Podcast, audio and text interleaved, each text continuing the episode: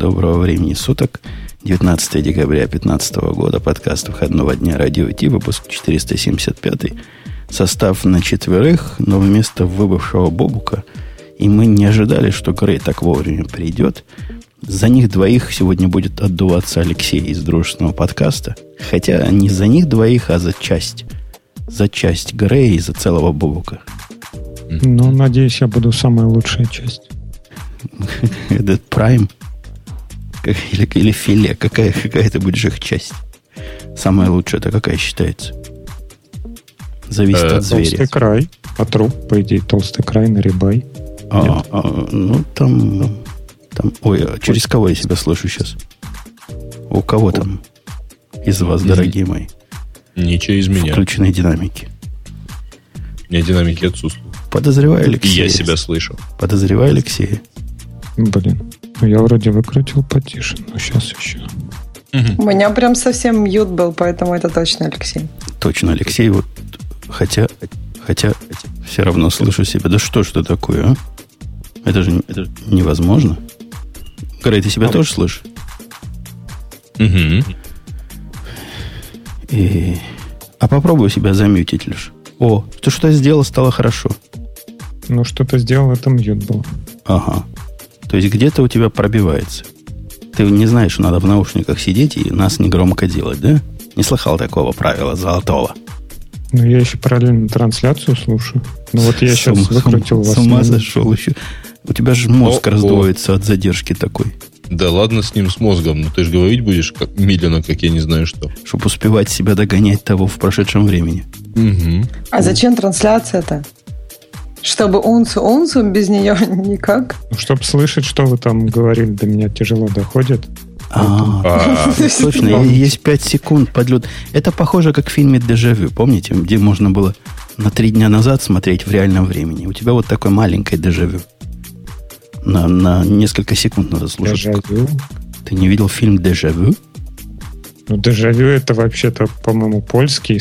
Там в Одессе они бегали. Я не помню, чтобы они там... Мне жаль тебя разочаровывать, но он не польский, ну ладно. Есть более другой с... Э, ну, польско-украинско-русский. С таким черным чуваком известным. Не помню каким, но одним из двух черных известных чуваков. В общем, поищи. Хорошая фильма была в свое время. Лет 15 назад. Слушайте, а мы уже начали или нет? Мы разминаемся в буфете, но да, в процессе, так сказать, Начинать. в процессе вещания. И да, ты правильно напомнил про начали, потому что какое начало без, без сами знаете чего. Хотя сегодня у меня по поводу нашего гениального спонсора будет просто неприкрытая критика. Вот такая прямая, нелицеприятная, неприкрытая. Давай. Это шоу создано при поддержке Digital Ocean. Digital Ocean – провайдер доступного облачного хостинга. Всего за 55 секунд и 5 долларов в месяц вы можете создать свой облачный сервер в одном из дата-центров, расположенных в Нью-Йорке, Сан-Франциско, Амстердаме и Сингапуре, и управлять им с помощью простой, интуитивно понятной панели управления или воспользоваться мощным API. Начните прямо сейчас. Введите промокод радиодефис при регистрации и получите 10 долларов бонуса на аккаунт. Рановато для рекламы, пишут нам. Почему рановато? Наоборот, на две с половиной минуты поздновато. И да, сейчас все хорошо слышно. Поехали, поехали по нашим заготовленным темам. Я напомню нашим слушателям, что на сайтике newsradiot.com можно теперь, это пока не очень понятно вам всем, но я вам скажу, что можно даже за темы голосовать. Если вы заходите в какую-то тему, почитали ее вдумчиво, вам она прям понравилась, понравилась, вы можете, там такая есть иконочка, написано комментариев столько-то и рекомендовать. Нажимаете рекомендовать, ничего не произойдет. То есть вы не разошлете никому ни спама, ни ничего такого, а просто она добавится лайк. Добавите к нему лайк. Для этого, понятно, вы должны быть залогинены в дискосе, потому что это дискасная штука. И будет все в порядке. А мы со временем, это пока в процессе разработки, вот в реальном времени, сможем темы по количеству лайков сортировать и всякое-всякое прочее. Плюсики и минусики... А, оно не даст, мне кажется. Ну, во всяком случае... Кажется, или не даст? Ну, мне не дает. Я, я не знаю. Грош цена тогда дисказу, если можно лайкать по 100 раз. А если 28 а... раз нажать? 28 раз нажать назад надо. Тогда возможно. То есть дизлайки, если бы были, ты бы был бы прав. И ты не просто так это говоришь, а намекаешь. Может быть. Ох, ты намекнул. Я выбрал эту тему, почему-то нам в чатик не добавилось. Это странно. Ну, смотрите за новостями, я потом разберусь. Почему не добавилось, почему не появилось, что случилось, где бот глюкнул. И так вот. Люша, расскажи, ты же у нас с Linux и бэкспейсами самый большой специалист. Ну, я практически совсем специалист, но только не с Linux. Именно. Тем более, это не совсем Linux, я так понимаю, а загрузчик, который Grab. И в нем найдена ошибка, довольно интересная, я так понимаю, что-то вроде переполнения буфера, когда при загрузке системы нажать именно 28 раз, не 27, не, не 26, а именно 28 раз нажать Backspace, то можно зайти, я так понимаю, в single user мод или там shell какой-то и получить доступ к системе. Это Grab 2, а не просто Grab. Ну, то есть это разные загрузчики. Ну, окей. Ну, это тот, тот самый Grab, что у всех. Ну, был момент, когда на разных Linux, ну, то есть на старых Linux до сих пор Grab а не Grab 2. Но сейчас большинство современных систем, да, Grab 2 у них.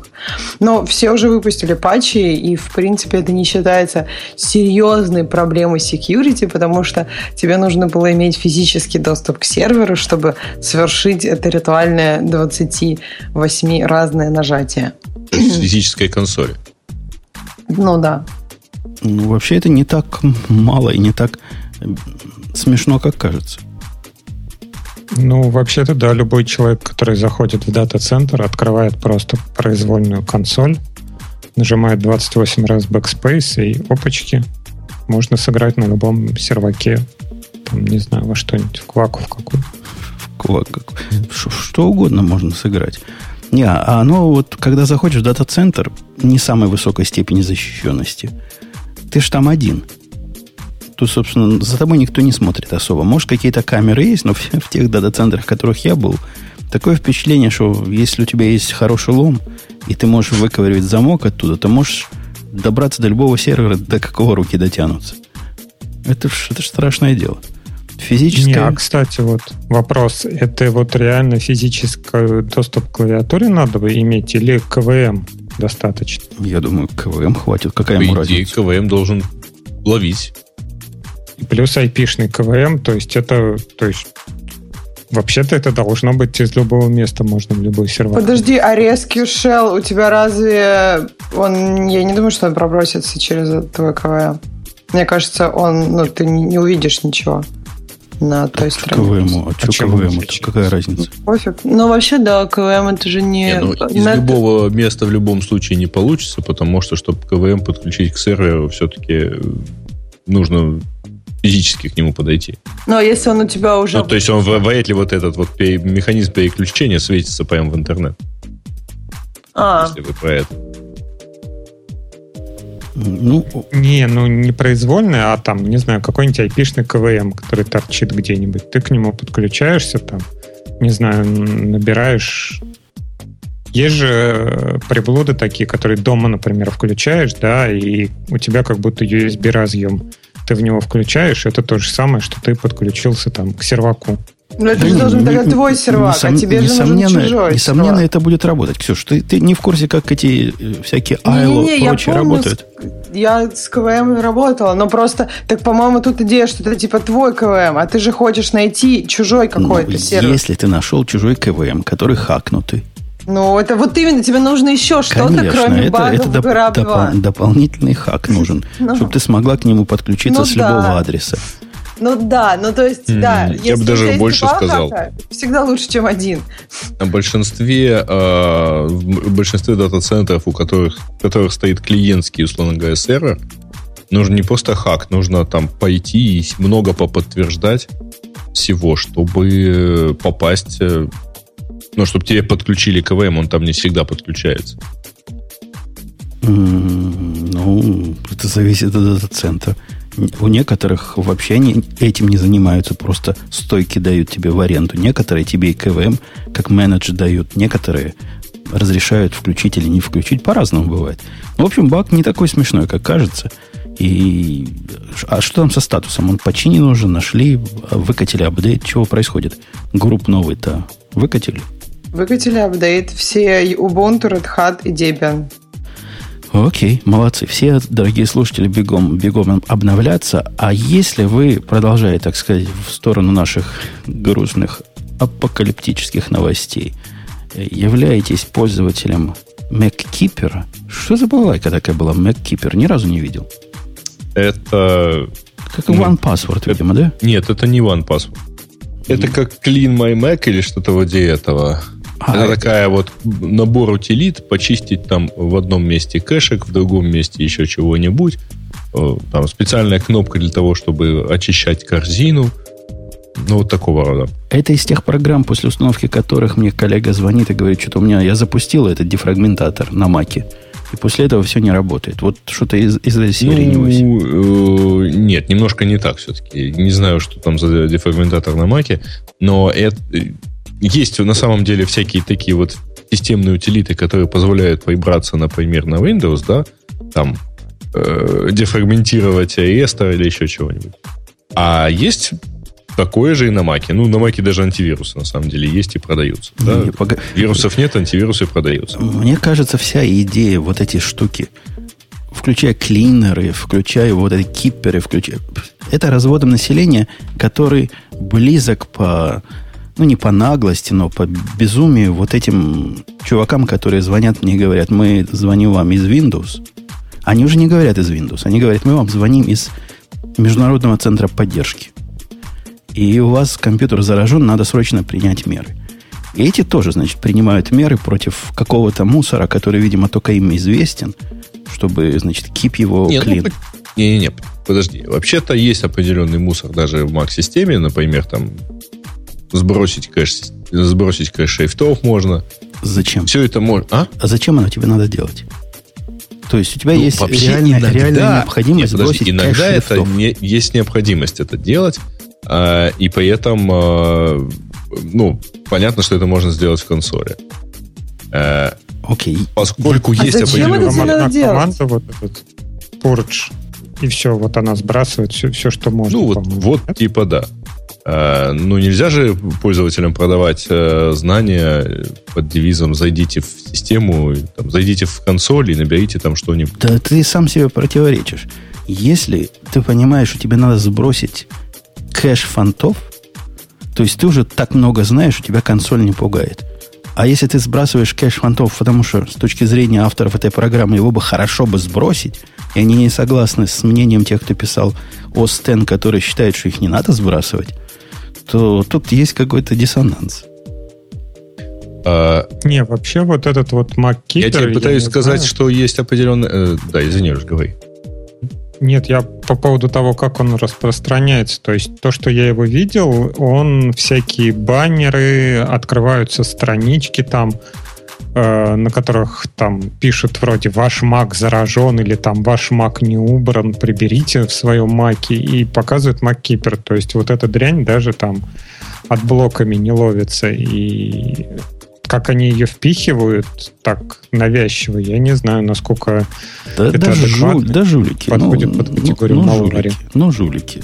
Ну, типичные жулики. Грей просто с ними идеологически близок, потому что он раньше работал в компании, которая тоже впихивал тулбары всем и всякое прочее. Поэтому он их и защищает. Нет, на самом деле есть другие, э, всякие там клинапы. Э, короче, есть э, GUI-утилиты, которые... Для того, чтобы э, делать ненужные вещи, которые не рекомендованы производителям операционной системы. В надежде на то, в надежде не, не, подожди, на то, извини, что... проверка диска есть дисковые утилити. Но это же надо пойти и знать. А тут тебе продают а, или дают бесплатно. Есть на самом деле бесплатные утилиты на эту тему.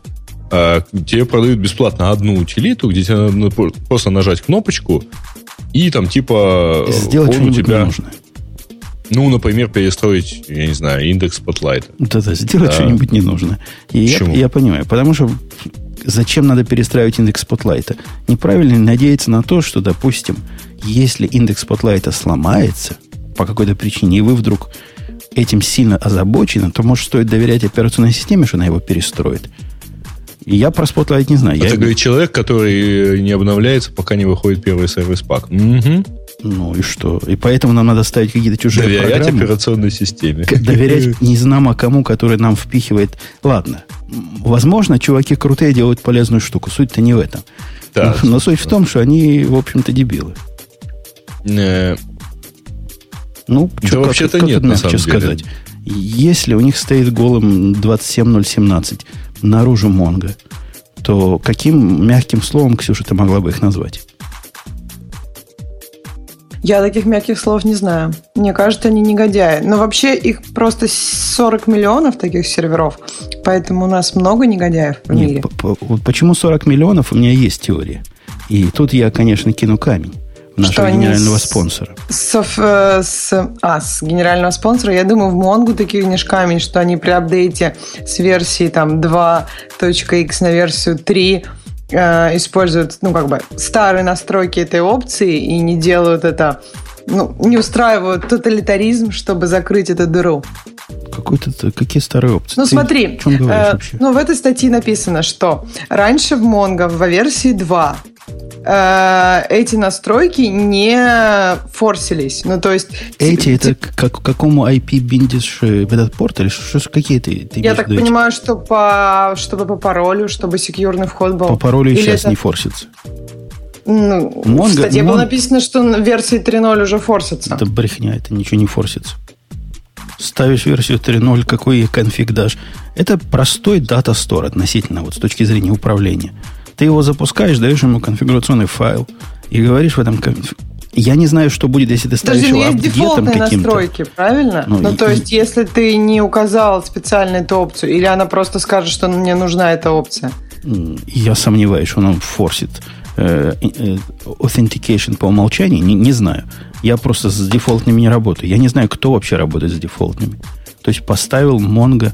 Ну, ставишь, когда Mongo из контейнера, она тоже совершенно точно не, не защищена ничем. Что-то что ты Ну, в общем, гонишь. Почему я гоню? Вот у нас есть статья по этому поводу.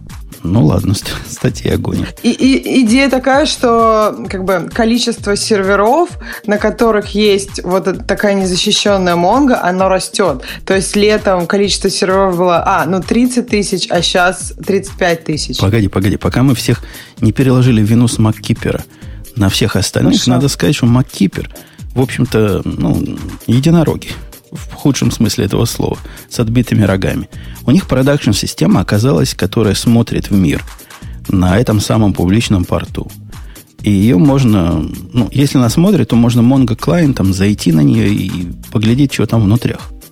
Зачем-то им там внутри надо были все регистрационные данные пользователей. Видимо, достаточно для того, чтобы их можно было с интересом украсть, а потом исследовать. Ну, так нельзя. Ну, что-то привязался. Может, им так удобнее, да? Сидит там админ.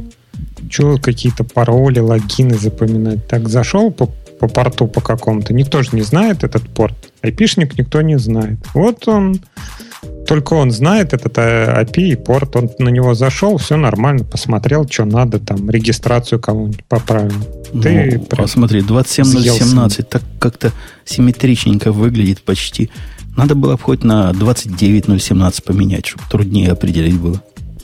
Шушун. Ну, так-то гораздо труднее будет. Так вообще прям Вообще, вообще, вообще никак. Э, Ксюша правильно говорит, что не одни одни козлы, хотя, конечно, козловатость коммерческого продукта, она слов нет. Ну, ну, нет слов, одни слюни. У вас коммерческие продукты, и вы вот такие дятлы. Но кроме них, дятлов таких оказывается много. Сколько ты сказала, Ксюша, таких?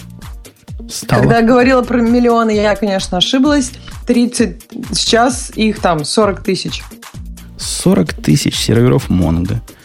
Э, Я, кстати, видел оригинальную статью. OpenNet, видимо, откуда-то утягивал. И там была такая интересный график распределения вот этих серверов э, по провайдерам.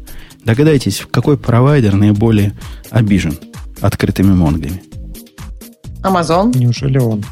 Digital Ocean. Digital Ocean. А. Digital Ocean обижен, и это так понятно. А там еще есть корреляция такая интересная между тем, э, какие системы к этой Монге доступаются. Я не знаю, как они это поняли, но по мнению авторов оригинальной статистики, основное количество значит, уязвленных э, приложений написано на Node.js.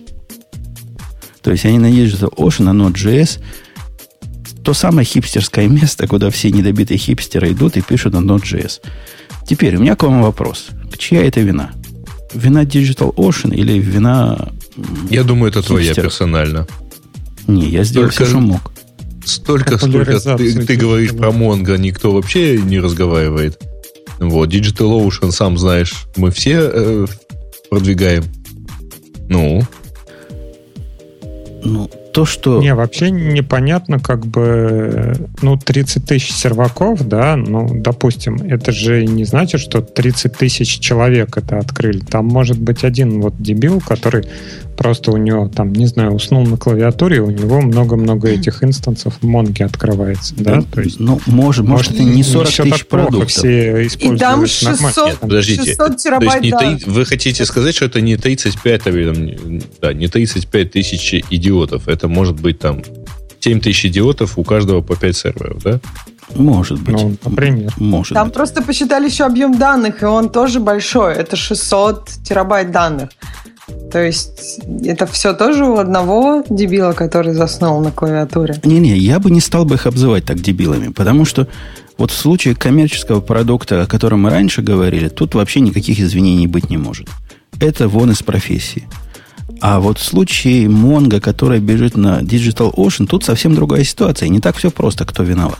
Человек берет себе Digital Ocean, запускает на нем чего-то, Далеко не каждый понимает сразу, что он торчит всеми портами наружу. И это у него полностью публичный компьютер. И все, что он запустил, сразу доступно всему миру по умолчанию. Потому что именно по умолчанию именно так и будет. Поставите в Ubuntu сервер, у вас там firewall, все, его, по-моему, вообще он деактивирован. То есть надо его активировать. Надо хотя бы понимать, что такое бывает, как firewall штука прямо в вашем инстансе. Причем внимательно, аккуратненько делать это на каждом инстансе. И четко за этим следить. Это раз. Во-вторых, если вы вдруг грамотный человек и пытаетесь все запустить в контейнерах, то смотри мой предыдущий спич, вам и UFW не поможет. Вы будете думать, что вы защищены, а на самом деле вы торчите этими экспост портами наружу. То есть тут вину я бы разделил между, конечно, дятлами, которые не проверили как следует, и между Digital Ocean. Нет, смотри, а почему ты так уверен, что вот это 684 терабайта это все какие-то продакшн данные? Может быть, где-то в интернете есть статья там, которая заглавлена как как поднять на DigitalOcean Node.js и MongoDB, например, и какой-нибудь example там, не знаю, блок. И не знаю, есть там обучающие какие-нибудь индусы, да, которые учатся по, там, в институте, например, учатся вот по этой документации, да, они поднимают свою там Монгу, они поднимают там свой Node.js и заливают какие-нибудь тестовые данные свои. И как Семен бы, ну, кто-то утянет эти данные. Как нормально? 684 терабайта поделить на 40 тысяч серверов. Это же какой набор тестовых данных должен быть? Эм, ну, мне кажется... Вообще миллиард, если каждый будет по там по килобайту, так вообще чуть-чуть получится. Мне кажется, Леша недалек от истины в том плане, что если бы были какие-то большие коммерческие продукты, кроме Маккипера, которые также торчат монгами наружу, то про них тоже были бы отдельные статьи. То есть, скорее всего, из этих данных самое интересное, что можно было найти, это данные пользователя Маккипера. Все остальное там менее интересно. Поэтому как бы спекулировать про эти данные можно да, да никто много. не знает. Просто пока не утекли остальные данные данные. Конечно, если компания какая-то... И это, кстати, не только DigitalOcean, чтобы вы не, не думали. Они просто там много. В этой кривульке много DigitalOcean. Там и все остальные есть. Там много, много разных орлов. Но я понимаю, почему в DigitalOcean это произошло. Чтобы это произошло, например, в Амазоне, нам надо, вам надо специально сделать такие осмысленные тупые действия. Типа открыть этот порт наружу специально, то есть напрямую, потому что по умолчанию он не открыт. Тут уж какой-то... А разве маркет не открывает? Если ты покупаешь в маркете что-то? Они, по-моему, security group сразу тебе создают с Ой, теми, я что ни- тебе никогда не. Что Кто-то покуп, покупает Монгу в маркете. Ну, мало ли.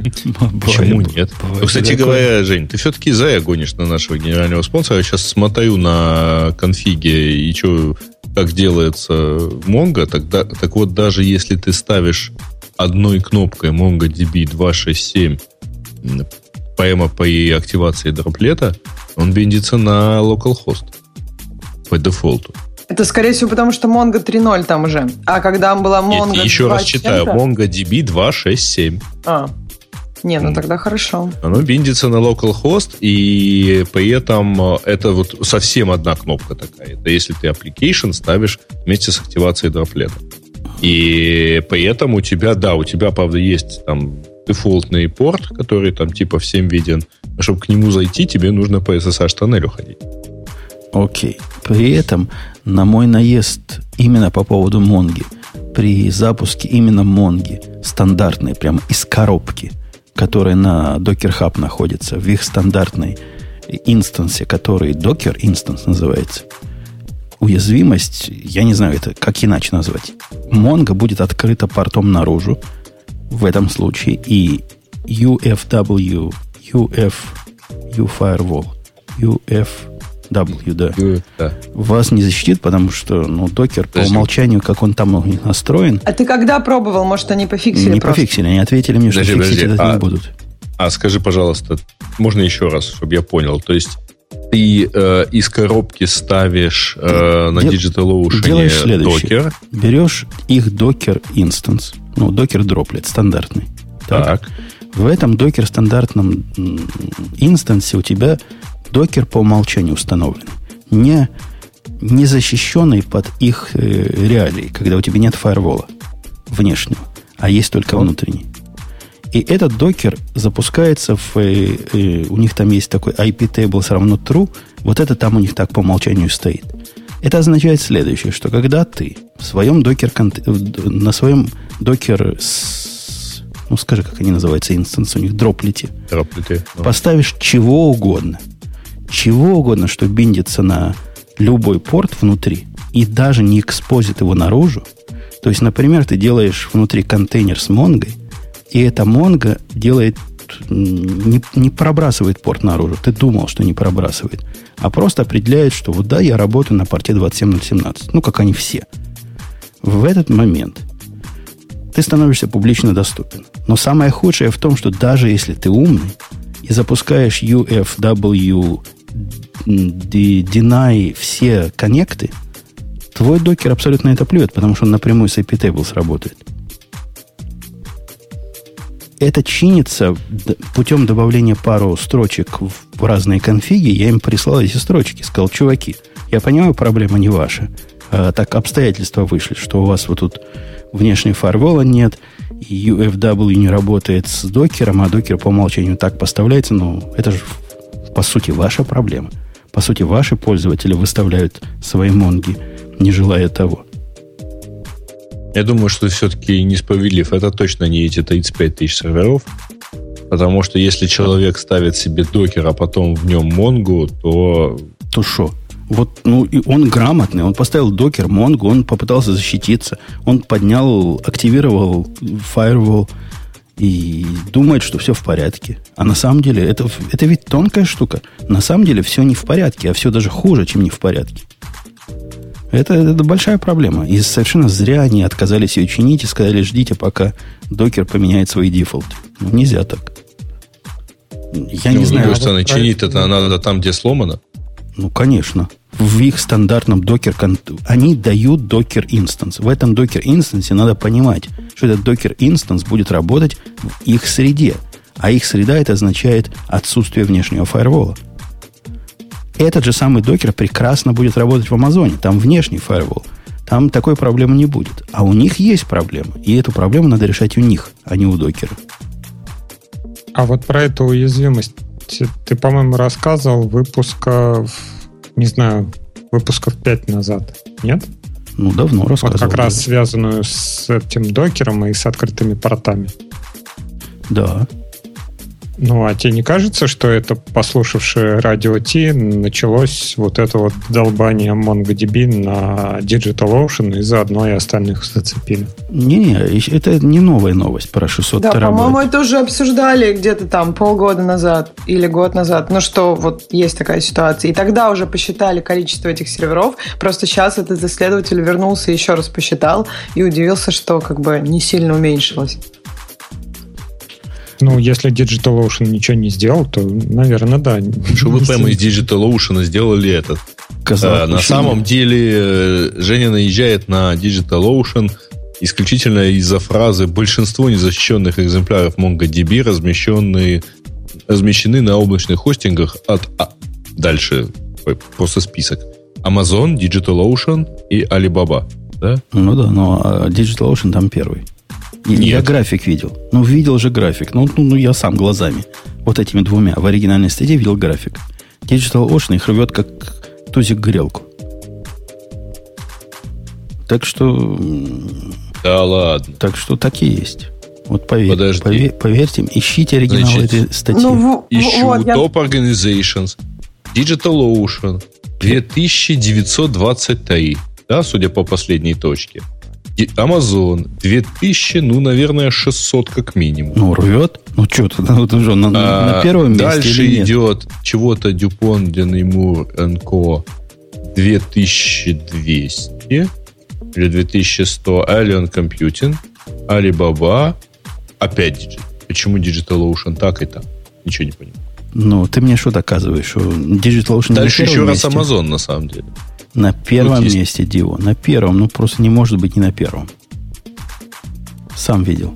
Ладно. На каком Там бы он- DigitalOcean с пробелом и без пробела. Я не знаю, что Amazon и Amazon.com. Ну, Да. короче... Отличная статистика, да, понятно. мгм.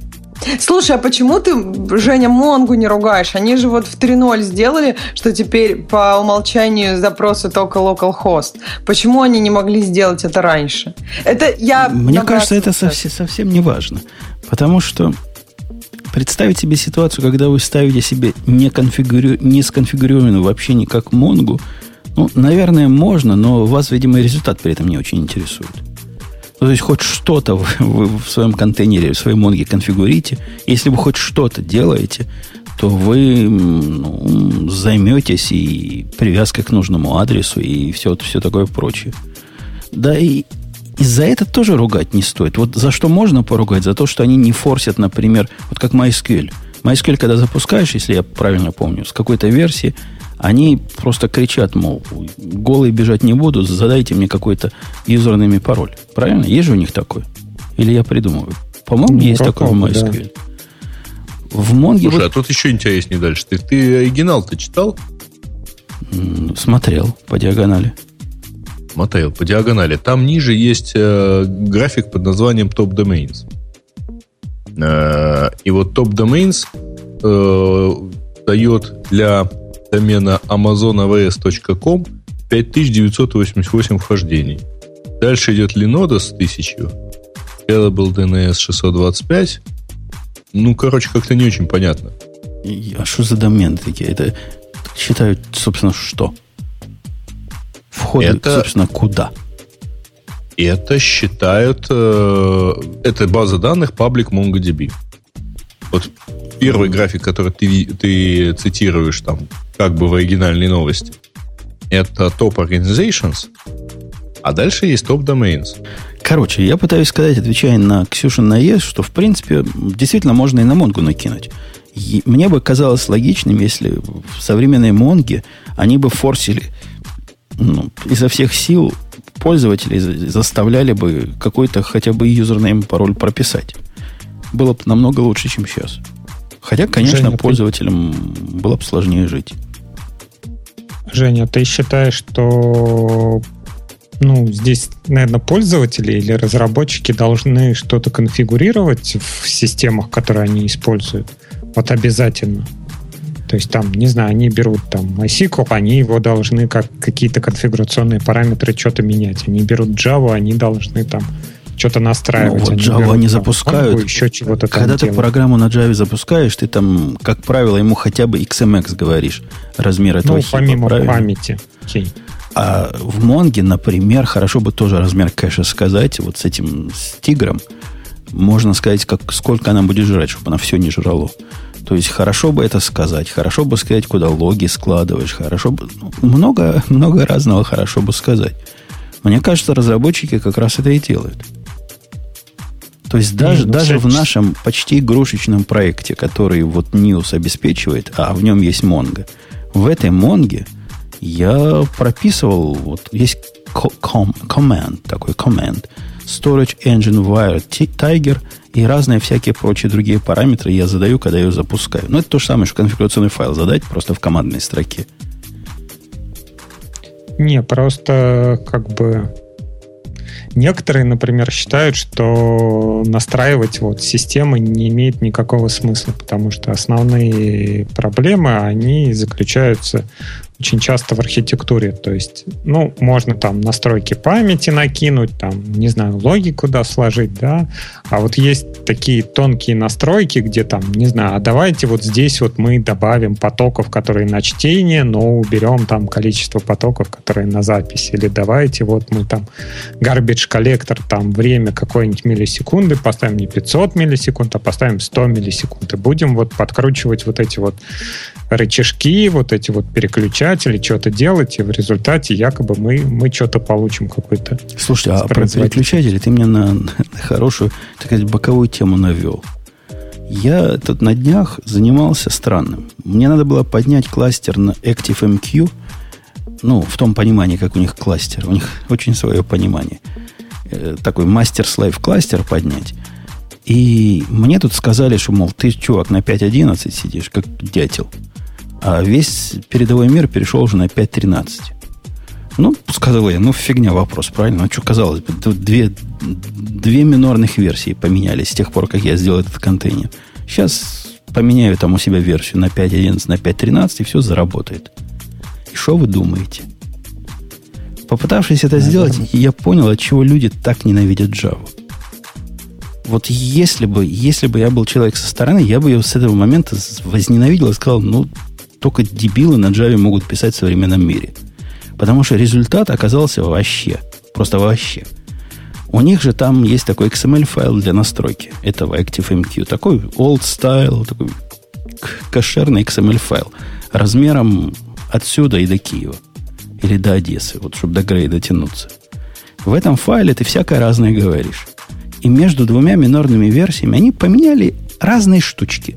Например, то, что раньше было Max Active, они сказали, нет, что-то плохо как-то Max Active, поэтому мы его больше поддерживать не будем, а сделайте тут, дружок, Max Total.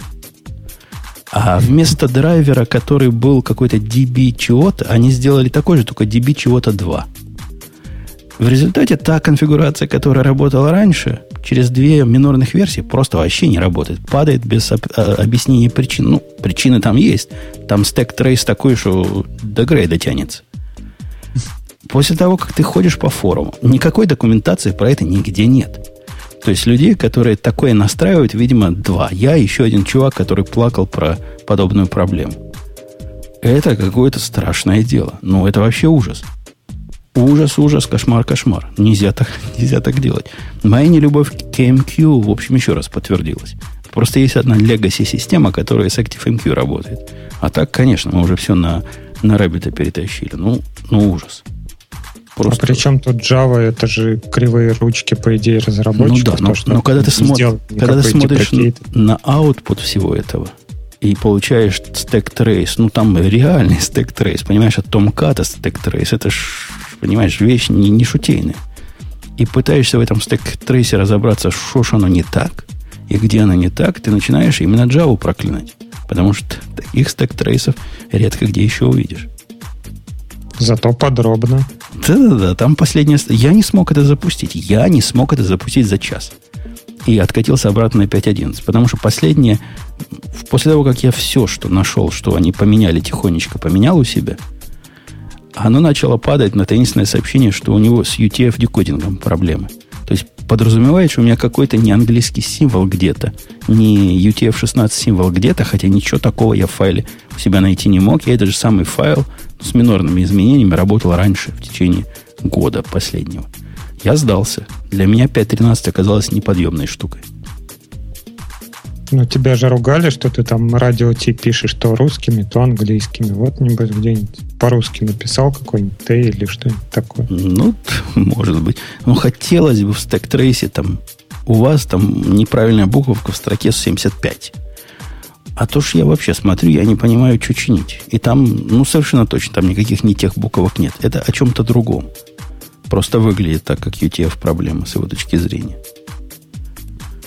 Ужас, Ксюша, скажи, вот ужас, как мы тут живем? Ужас. Страшно, страшно жить. Страшно. А для того, чтобы вам не было страшно жить, у меня есть для вас еще одна тема. И я надеюсь, вы порадуетесь, так же, как и порадовался я. Потому что, на мой взгляд, это большой дел. Реально прям большой дел. Э, managed NAT. Network Address Translation Gateway для AWS появились вчера или позавчера. Вы понимаете, насколько это круто? Грей, понимаешь ты, что это крутизна редкая? Конечно. Понимаешь. А, Алексей, ты, ты ведь с AWS живешь же, да? Я живу, и мне приходилось искать этот имидж с натом, смотреть, чего там с ним было не так, поднимать его, что-то настраивать, куда-то направлять. Ну, теперь они все это завернули в одну большую кнопочку, где создать над кетой. Ну, честно говоря, я, я не разделяю каких-то таких восторгов. Но, я тебе ну, объясню, вот почему восторг. Потому что до а, этого... И, запускал. До этого только человек наивный, типа тебя, запуская вот этот инстанс, который служил бы точкой выхода или точкой входа, смотря с какой стороны смотреть, мог жить дальше спокойно. Любой другой человек жить спокойно не мог, не наивный, потому что он хотел бы э, архитектуру с высокой доступностью. И вот эта э, единая точка отказа, конечно, ему не подходила. И, конечно, он запускал таких две или три. идеально такие должны быть в, каждом, в каждой зоне свои, правильно? Чтобы, не, чтобы хотя бы зона жила после того, как эта штука упадет в другой зоне. Это не, было ну это сложное, сложное. Ну да, НАТО. И если у тебя программа внутри, э, твоя приватная сетка VPC по какой-то причине ходит зачем-то в интернет, Отсутствие НАТО означает, что в интернет она уже не выйдет. Никак. Вообще никак. Правильно? Вообще. Все. Ты ее отключил. Ты к ней можешь доступиться, она к внешнему миру не может дойти. Ну, это стрёмная штука.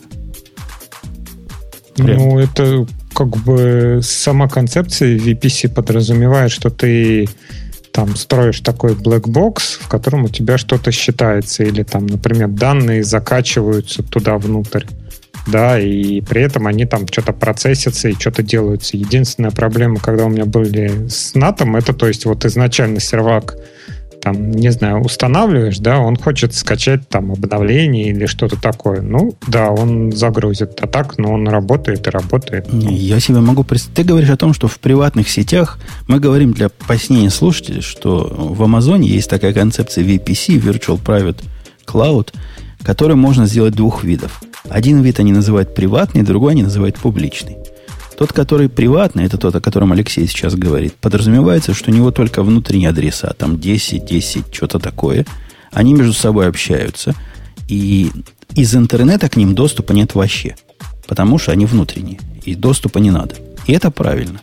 Однако, это вовсе не означает, что из них не надо ходить в интернет. Если у тебя есть, Алексей, какой-то приватный черный ящик – который для своей работы должен что-то снаружи взять. Зачем ему это как-то усложнять? Если разрешить ему выход в наружу, чтобы оттуда что-то взять, это не то же самое, что открыть его, понимаешь? Для этого NAT и нужен, правильно? Он сможет через какой-то NAT Gateway пойти, что-то взять, получить. Ну, разве, а разве как это ты безум, представляешь безумие? себе HA-NAT? Там же в настройках устанавливается только, ну, для настройки сети ты устанавливаешь только один сервак, который делает роутинг. Ну, как ты себе во- поставишь? Во-первых, во-первых это можно. Можно какой-то писмейкер поставить. Есть целые статьи, как это делать, чтобы один, когда упал, второй перехватывал его адрес. Было сложно. Было целое дело. Я же говорю, что HA было трудно поднять. Надо было сильно захотеть этого. Я пару раз пробовал, плюнул. Теперь это все делается нажатием одной кнопки. Одна кнопочка, и у тебя есть NAT Gateway, который к своему приватному сегменту VPC прицепливаешь, и все, прекрасно, все. Это, это прям круто, это большое дело. Ну, прям реально big deal. Ну, это HA на, над Gateway. Да, Gateway теперь... У, тебя и раньше было то, что они называют интернет-гейтвей, который они менеджили сами. А теперь у тебя еще есть и NAT-гейтвей, который они тоже менеджат сами за деньги хорошие, но малые. Это стоит 40, э, по-моему, 30 долларов в месяц за каждый NAT, э, за каждую точку NAT. То есть на один VPC, в принципе, одной достаточно. Плюс это стоит примерно 40 долларов за терабайт данных, которые через этот NAT пройдут. Что тоже не очень много. Но, наверное, по сравнению с твоими расходами на поддержание инстанса, где-то так на так и выйдет. Не, ну менеджер, то есть там как бы за этим фасадом запущены там, не знаю, два инстанса, и в случае превышения нагрузки они там что-то как-то их скейлят. Ну, для нас это как-то даже загадка, как она. Она у них как-то работает. Не наша проблема. Ну, как load balancer, да, который не ну, работает ни хрена, но когда-то он работает. Ну, что, load balancer, это ELB, это крутецкая штука, что не работает? У всех работает, у вас не работает. Ну, прогревать, когда надо прогревать, это... Да, есть, это свои, же... есть, свои, есть своя специфика, несомненно, надо прогревать. Здесь вроде ну, ничего прогревать. Ты знаешь про эту специфику? Надо вот эти наты прогревать? Ничего Или не пишут, значит, не надо. Ну, может, мы просто не знаем. Ну, я знаю специфику НАТО, что они поддерживают до 10 гиг линки. То есть, если ваш VPC больше 10 гиг ему не нужен, аплинк, тогда, значит, одного НАТО хватит. Если надо, то можно их несколько иметь. То есть, можно в одном VPC иметь несколько натов, правда, каждый должен быть на, на своем Elastic IP. Так что все это делается. Крутая, Но крутая это штука. получается тогда дешево. Э, как бы конфигурация специфичная конкретно для Амазона. То есть, если, например, брать гугловый клауд, да, то там, не знаю, сетка настраивается совсем по-другому, я так понимаю. Ну, конечно. Меня, честно, SDN, Software Defined Network, она это специфика как раз твоего IaaS-провайдера. Тут уж никак не сделаешь ее концептуально одинаково у всех. Ну, как, как ты себе это представляешь? У Гугла действительно ну, по-другому вот оно тот делается. же самый амазоновский API, да, который там натовский гейтвей, там интернет гейтвей, да, и все вот это как-то стандартизировать. Мечты, мечты. А как же тебя будут привязывать и прибивать гвоздями к провайдеру? Нет, нет, дружище.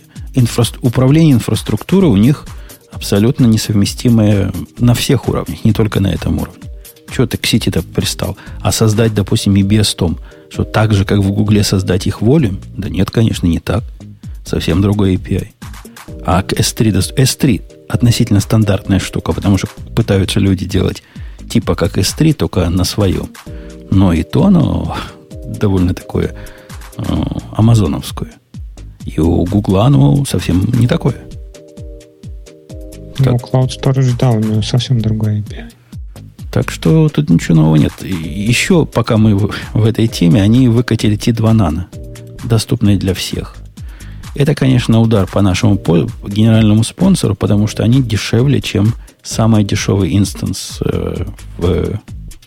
Мы, по-моему, обсуждали их, нет? Мы обсуждали их, э, то, что планировали. А вот теперь они уже доступны всем.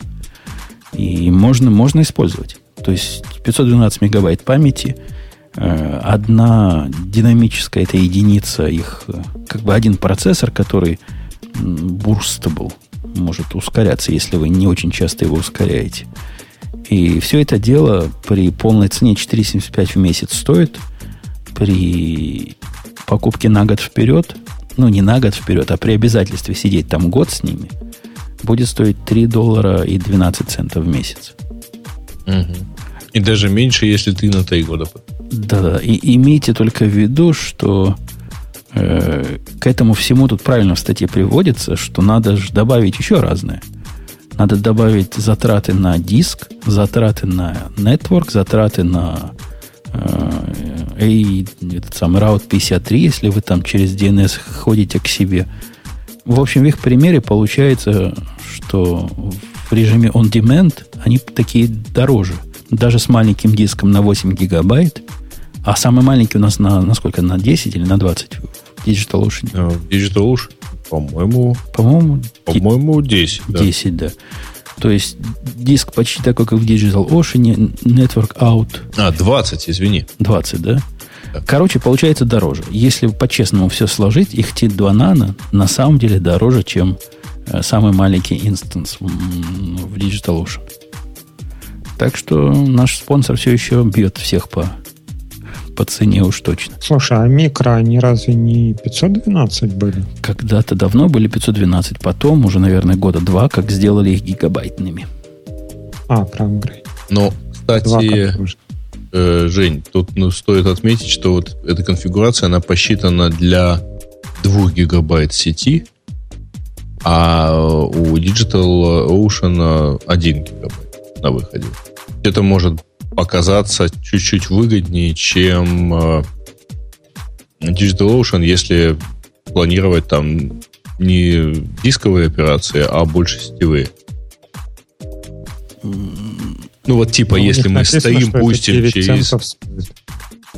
Не, не, нет, не, ты не понял. А Если мы предположим, что нам перестанет хватать там по одному гигабайту на инстансе для стоима, то вот в, в Амазоне чисто стоим будет стоить дешевле. Э, Ты гигабайты с терабайтами перепутал, нет? А, подожди, тут у них гигабиты, да, на выходе? Или что это? Это 2, Network Out 2 гигабайта. Все, да, да, точно. Там же терабит, э, терабайт за, на... тра- за трафик в Амазоне цени слушай. Правильно нам пишут слушатели. Если вы попытаетесь Пардон. это терабайтами посчитать, то у вас там цены за сотни долларов пере- пере- перепрыгнут. Всё, я, я понял, да. Я что-то посмотрел, что тут... Да,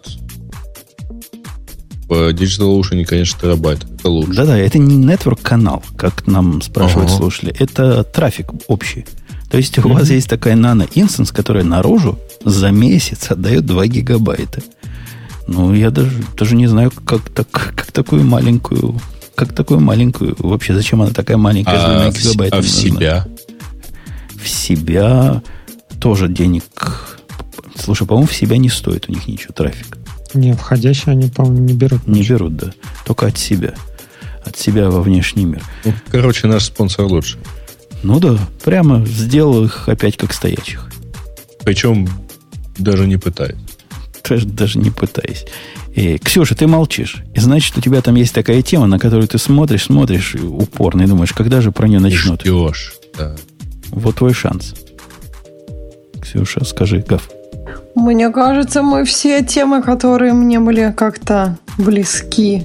Ксюша, Уже с акцентом обсудили. переходим к теме И- и- кажется. Ты что-то это... Нет, знаешь, почему? это- это совсем не понтовая отмазка какая-то. Да. Ну, давайте Придумывай расскажем новую. про то, что уки- э, убил Sketch и решил...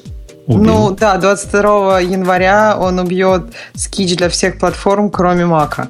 На Маке он уже останется. И Evernote говорит, что мы это делаем, потому что э, все фичи, которые были в скетчах на других платформах, мы уже вставили в свой основной продукт или какие-то в свои основные продукты. Но на самом деле, скорее всего, это потому, что у них серьезные проблемы. И судя по тому, как агрессивно они требуют заплатить за подписку Evernote, каждый раз, когда я его запускаю, они мне говорят, ну, ну давай, ну пожалуйста, ну заплати нам. Э, У них серьезные проблемы, и они хотят этим способом как-нибудь сэкономить немножко денежек. Подожди, А а, они я, ж- кстати, вот сейчас поймался на мысли, я перестал его за давно запускать. Не, его, и- и я его изредка запускаю. И каждый раз он говорит, о, чувак, у меня новая версия. А ты тут давно не запускал. Целый месяц. Сейчас, вот я, именно это он мне сейчас и сказал. сейчас да. я буду твою базу мигрейти два по полчаса. У них какая-то, какая-то проблема с э, форматом базы данных. Они ее постоянно мигрейтят. Они, им постоянно нужно вот всю мою базу перелопатить. Мне надо ждать. Ну, ужас какой-то. Они говорят, что э, концентрируются на базовой функциональности, такой core functionality, которая есть в Evernote. Мол, туда весь, весь их акцент разработки. Но на практике они продолжают впихивать все больше и больше ненужных фишечек и плюшечек в программу, которая раньше была хорошей. Нет, Ну, а почему из каждого... Может быть, просто им, не знаю, нечего туда добавить по сути уже. Она достаточно неплохо. Ну, да, я на самом деле согласна, что они лучше бы стабильнее ее делали, чем какие-то плюшечки добавляли. На мой взгляд, им надо не добавлять, а убирать. И прямо много убирать. Вот если кто сейчас запустит Evernote из наших слушателей, то он прям сильно удивится. Этот Evernote вам кофе может приготовить и вызвать такси. Ну, я утрирую, но идиотизм доходит там до, до вообще... Это программа для чего? Это программа для ведения заметок. Это программа для вашей длинной памяти. Это программа, которая была известна совершенно крутым поиском по картинкам внутри. Можно было чего угодно найти. И по она была... тексту внутри картинки. По тексту внутри картинки. И она была функциональна и понятна. Теперь они в нее чего только не добавили. Ну, там мне напоминание можно. То есть, вот мне в программке вот этих заметок, напом... я просто без напоминаний жить не могу. И одно почему-то вверху торчит, оно мне рассказывает все время, как его добавить, хотя они мне сто лет не нужны. У него какой-то чат внутри есть. То есть, это, это какое-то безумие. Ну, это просто пример, как погнались за расширением функций продукта, которому, с моей точки зрения, эти функции сто лет не нужны в обед. Не, а почему вот в последнее время, я не знаю, из каждого утюга, по-моему, доносится, что Evernote сдох. То есть все, все, все, они закончили, там этот единорог умер, все уже они ничего не могут, и, и все такое. Это не часть вот этой компании, когда надо замочить или опустить там, не знаю, что там, акции, котировки, да, вот. А они, они не выходили ни на какие акции, ни на котировки, то есть. Еще а, нет. У них, у них нет, же проблемы не было. начались, я, я не помню деталей, но как-то у них рост пользовательской базы то ли замедлился, то ли прекратился. У них какие-то проблемы есть вот с У них, по-моему, были проблемы, да, с монетизацией, что они так и не нашли путь, который позволит им монетизироваться надежно. То есть количество платных пользователей у них, ну, как бы, прости, перестало, количество бесплатных, и, соответственно, нагрузка на них растет, и они, ну, то есть у них потом, по-моему, начались там какие-то э, перетрубации с, как обычно бывает, когда нет монетизации, с главными лицами компании и так далее. То есть идея такая, что они не знают, как им зарабатывать деньги при текущей модели. И они гонятся за я не знаю, правильно ли это бизнес-ход или нет, но, например, они сделали платной услугу посылки э, заметок самому себе по имейлу. Но они ее до- сделали доступной из платного аккаунта, наверное. Ну, то, раньше это было для всех доступно. Mm. Теперь это доступно только для платных аккаунтов. И, и я таки понимаю, куда, куда деньги ушли, Зин. Потому что вот сейчас я открыл этот самый Evernote, и он, конечно, сразу сказал, я тут хочу обновиться на 6.6.2, на 6.3, и подождешь, пока база обновится. Я сказал, нет, нет, в другой раз. И вот мы смотрим. Есть в нем какие-то абсолютно непонятные мне фичи. Например, режим презентации. Грей, скажи, тебе нужен full screen presentation мод в программке, которая э, такой продвинутый коллектор знаний. Кому ну, ты это будешь показывать? Они пытаются PowerPoint быть?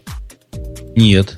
Э, это довольно давняя штука у них, и режим презентации у них служит ну, условно, ты подключаешь к своему ноутбуку проектор или, или внешний экран, и в режиме презентации э, ведешь заметку. Ну, заметки, например, на встрече рабочей.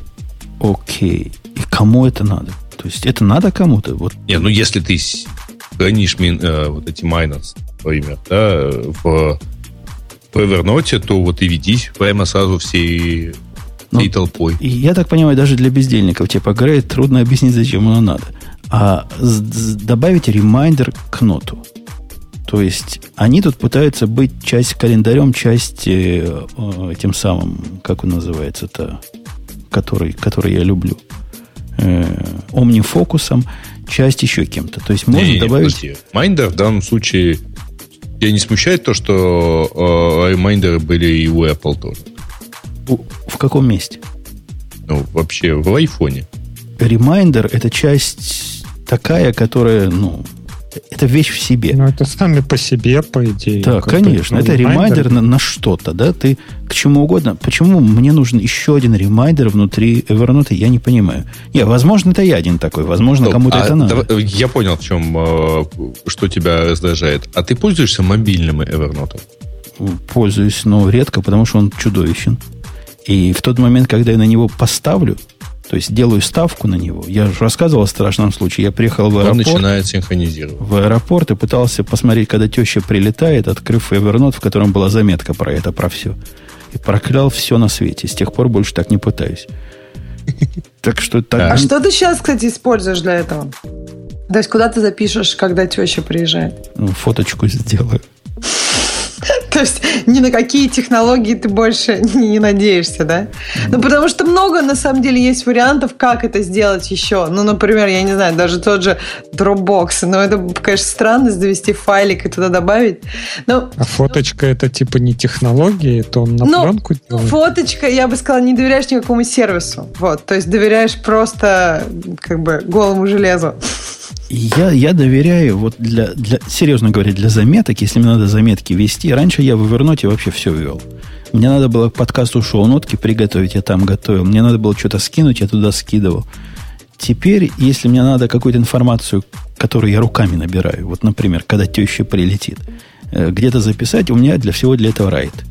И райт меня устраивает полностью, он ни разу не клюкнул за все это время. Программка такая райт. Она есть и для ну и для десктопа, и для мобильного. Прямо работает без, без затей, ничего она лишнего не придумывает, функции не добавляет. Прекрасно, как есть. А ты платишь ну, за нее? Ну, она платная, по-моему, для, для обоих, и для Mac, и для, и для iOS. Ну вот, может быть, Evernote и нужно было изначально быть платным, и все. Так и я, я из Evernote плачу просто по традиции. А, Хотя понятно. не найду никак кнопки, где подписаться от этой платы. Смотрю дальше, Грей. После напоминаний и презентации есть Annotate this note. Один раз в жизни для прикола я попробовал этот нот проаннотейтить. Это, видимо, какая-то полезная функция для какого-то вот стрелочки прямо в нотах ставить.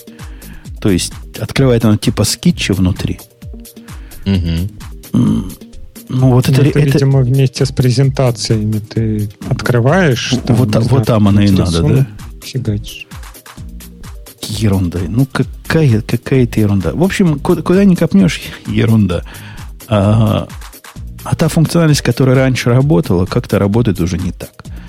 Я, я недоволен. Я прямо конкретно недоволен. Вот вообще недоволен. Mm. Ну, понятно. Недоволен ты. Вообще недоволен. А то, категорически. А то, что они убили, э, убивают скич, но ну, это само по себе сравнимо только с нашим прошлым выпуском, когда Dropbox купил Mailbox и убил его. Хотя я в Mailbox и до убийства не любил, и после убийства мне все равно. Но есть в этом нечто неприятное. Но дело принципа. Конечно, да? непри, На самом деле мне э, перестал быть приятен примерно сразу после покупки, когда они выпустили новую версию и сильно его привязали к э, Evernote. Да, ну, да, потому да. что мы, если мы, я делаю мы что-то ругались, мне... они, они нас да, послушались, помнишь, да? Как-то они не стали... Раньше было вообще плохо, сейчас стало просто плохо. Но к тому моменту, как стало просто плохо, мы уже все куда-то перешли. Я на моно снап перешел. Хотя он мое чувство прекрасного, конечно, каждый раз пинает. Но тем не менее, перешел на него. А до этого я был с кичем годами. Я годами на разных скичах сидел. Была прекрасная программа. Еще один пример, как Evernote. Что-то берет и делает лучше с их точки зрения. А потом пользоваться этим нельзя. Да. Окей, убили. Мне кажется, еще странная тенденция, когда не какие-то именно большие компании, а такие компании, ну, среднего, мне кажется, размера, как Dropbox и Evernote, покупают более мелкие компании и убивают их. Как-то просто вообще странно. Не, ну, и... значит убивают? Но Evernote, вот Evernote выиграл что-то от покупки Скича? Трудно сказать, что он выиграл. Деньги. Деньги. Они, да, они купили людей, которые типа уже умеют такое делать. Посадили их у себя и начали пилить, так сказать. Ну, ну вот. и, по-моему, стало только хуже. Для всего, и для Скича, и для Evernote. Ну, то есть прошло время, и никаких бонусов для Evernote, по-моему, не видно от Sketch. Не знаю. Не, ну это Не, тебе ну не видно, мало ли. Ну да, это мне не видно, мало ли. Я поэтому и спрашиваю, вам видно? Ну, не народ после этого еще- выстраивался в колонны и устраивал демонстрации этих обиженных вкладчиков. Требовали, верните наш старый Skitch взад. И им таким много чего вернули. Но, тем не менее, современный Skitch, который сделал Evernote, по мнению этих самых таких серьезных пользователей старого Skitch а, это какая-то пародия на, на то, что было раньше. Они потом, у них годы заняло добавить те функции, которые в самом начале были в оригинальном продукте. И все равно он остался громоздким, таким попсовым, таким гламурным, но функционально малопригодным. Вы не забывайте еще, что, э, ну, во-первых, не так уж просто все это дело интегрировать в имеющийся продукт. А еще есть одна очень простая логика, почему стоит покупать э, какой-нибудь продукт, ну, именно покупать, а потом что-то с ним делать. Потому что покупка с точки зрения инвесторов увеличивает стоимость покупающей компании. Ну, у тебя активов больше становится. В отличие от ситуации, когда ты выходишь и говоришь, вы знаете, вот мы сделаем точно такую же функцию, когда ты хочешь сделать такую функцию. Это не только выигрыш времени, это еще и выигрыш э, э, там, стоимости. И не забывайте еще, что все-таки тот же самый Evernote, это, да, там кажется, что это такой стартап э, небольшой, и даже был у нас в эфире, и даже нас типа слушается, но вообще, да, это компания с миллиардной капитализацией. От, по, по оценке, правда, это не оценка Да, рынка. это оц- оценка- оц- оценка, исходя из того, что они, сколько они продали по этой оценке. Ну да. Но понятно, тем не менее, да.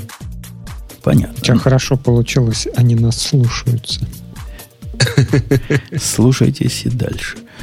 Э, не пришло ли время накинуть на вентиляторы? Или Валяй. хотим, хотим накинуть? В эту, как, как Леша приходит к нам, так... А, нет, это не ты был в прошлый раз. В прошлый раз был другой Но чувак. тебе все равно хочет. Поэтому тебе будет что про это сказать. Начну, начну так сказать, из, из-за угла. Обама. Президент Обама наш. Наше, значит, Так. красносолнышко. У вас есть свое красносолнышко, у нас тут свое. А у нас Признал- есть такая тема?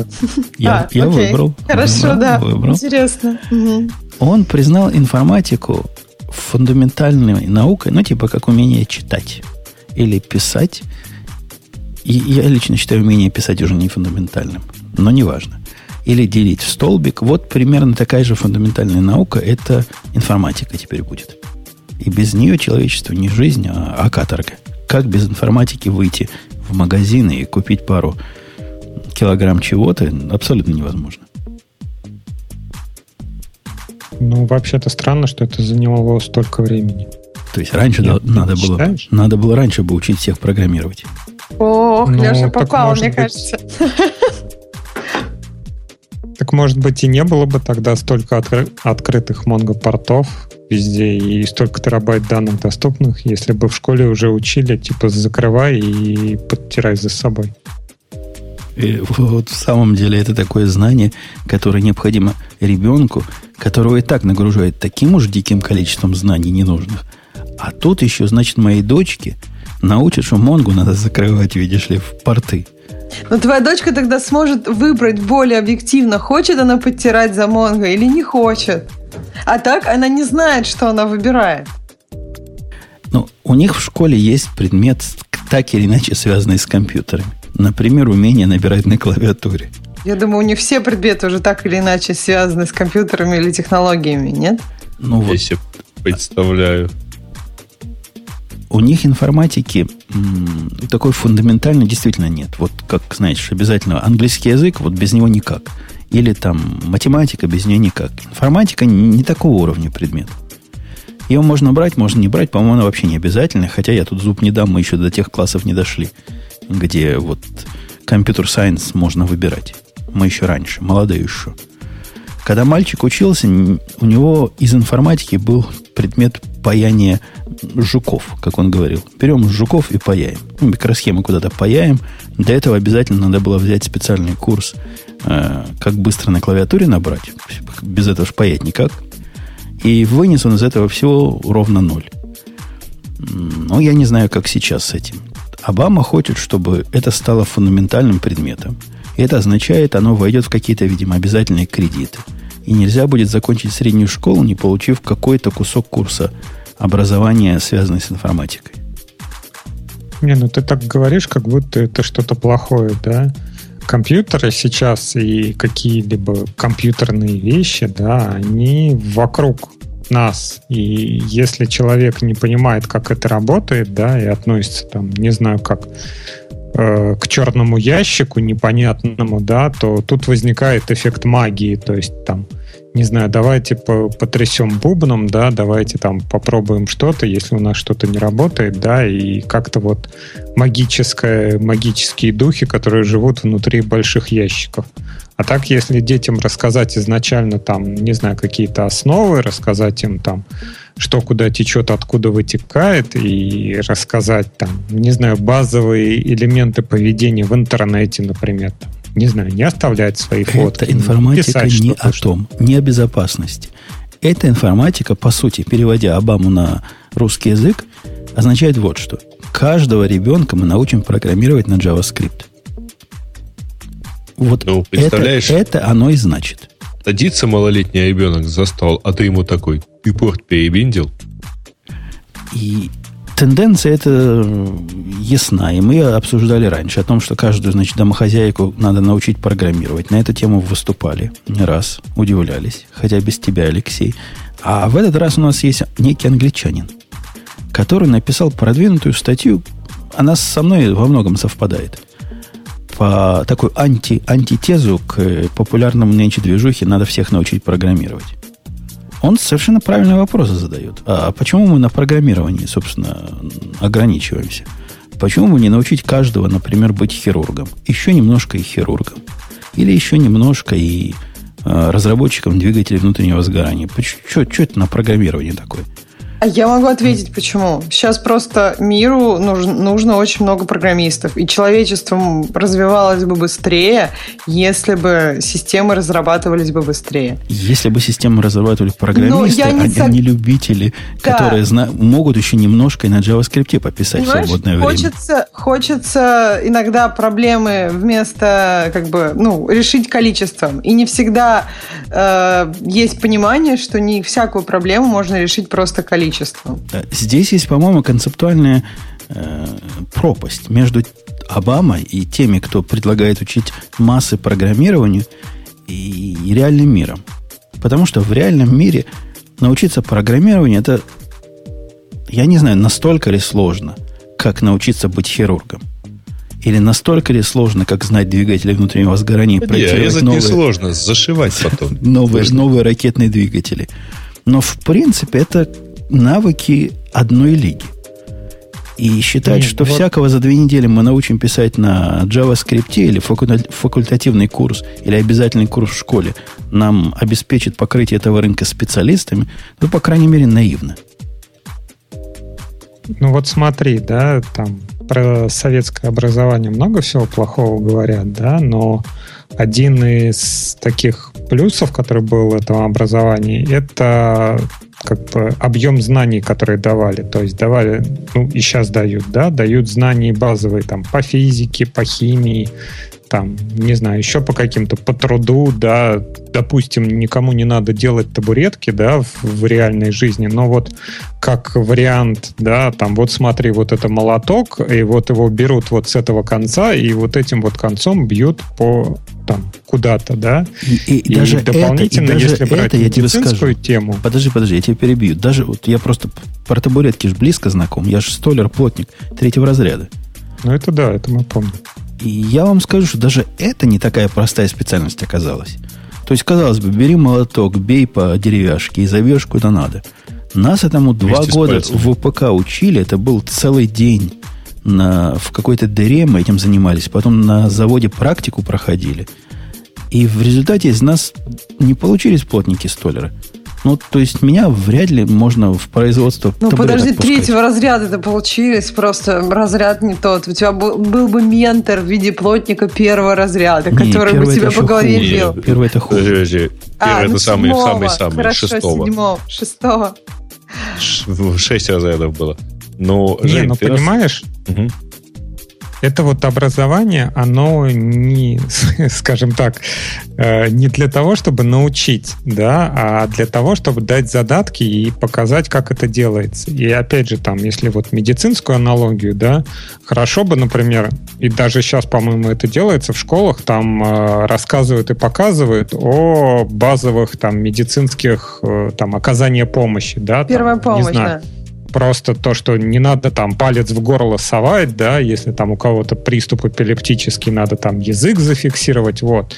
И если будет дополнительно еще один предмет, где расскажут там, не знаю, на каком-то бейсике что-то делается, то почему нет? Опять же, те же самые производители какой-то электроники, зная, что в школах преподают там основы бейсика, да, они могут, например, DVR делать немного посложнее, да, которые можно программировать как-то там, не знаю, дополнительно или что-то с ними делать, да. Зачем? Зная, что общая масса, она как бы будет готова к тому, что там, не знаю, что-то можно запрограммировать. Скажи, пожалуйста, ты э, сколько за последние пять лет посадил деревьев или цветков? Я тебе даже больше отвечу. Много. Я, Алексей, да, человек с высшим, с высшим компьютерным образованием. И, и, и я это образование имел, не поверишь, в те годы, когда только появились первые э, видеоплееры. Даже еще не магнитофоны, посредством не хватало до магнитофона, а плееры. И этот плеер можно было конкретно запрограммировать. И для меня всегда это оказалось наукой неподъемной, несмотря на то, что знания мои выходят за уровень бейсика. Этот вопрос не в том, как DVR запрограммировать. Вопрос в том, что юзер-интерфейс, он понятен человеку, любому, с образованием или без, или непонятен. Это вопрос не про то. Они же они предлагают решать конкретную проблему.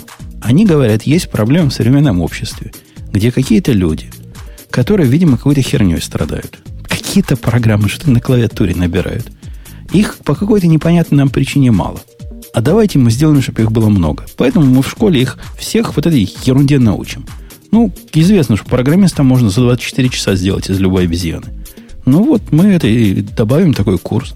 Выпустим много-много обезьян и решим проблему. Ну, разве это плохо? Это неплохо, это нехорошо, это никак. Ну, это абсолютно, абсолютно глупая идея, основанная на глупом предположении, что а доктором, значит, так стать нельзя, а программистом так стать, значит, можно. Она не приведет ни к чему, кроме траты средств, моих налоговых денег.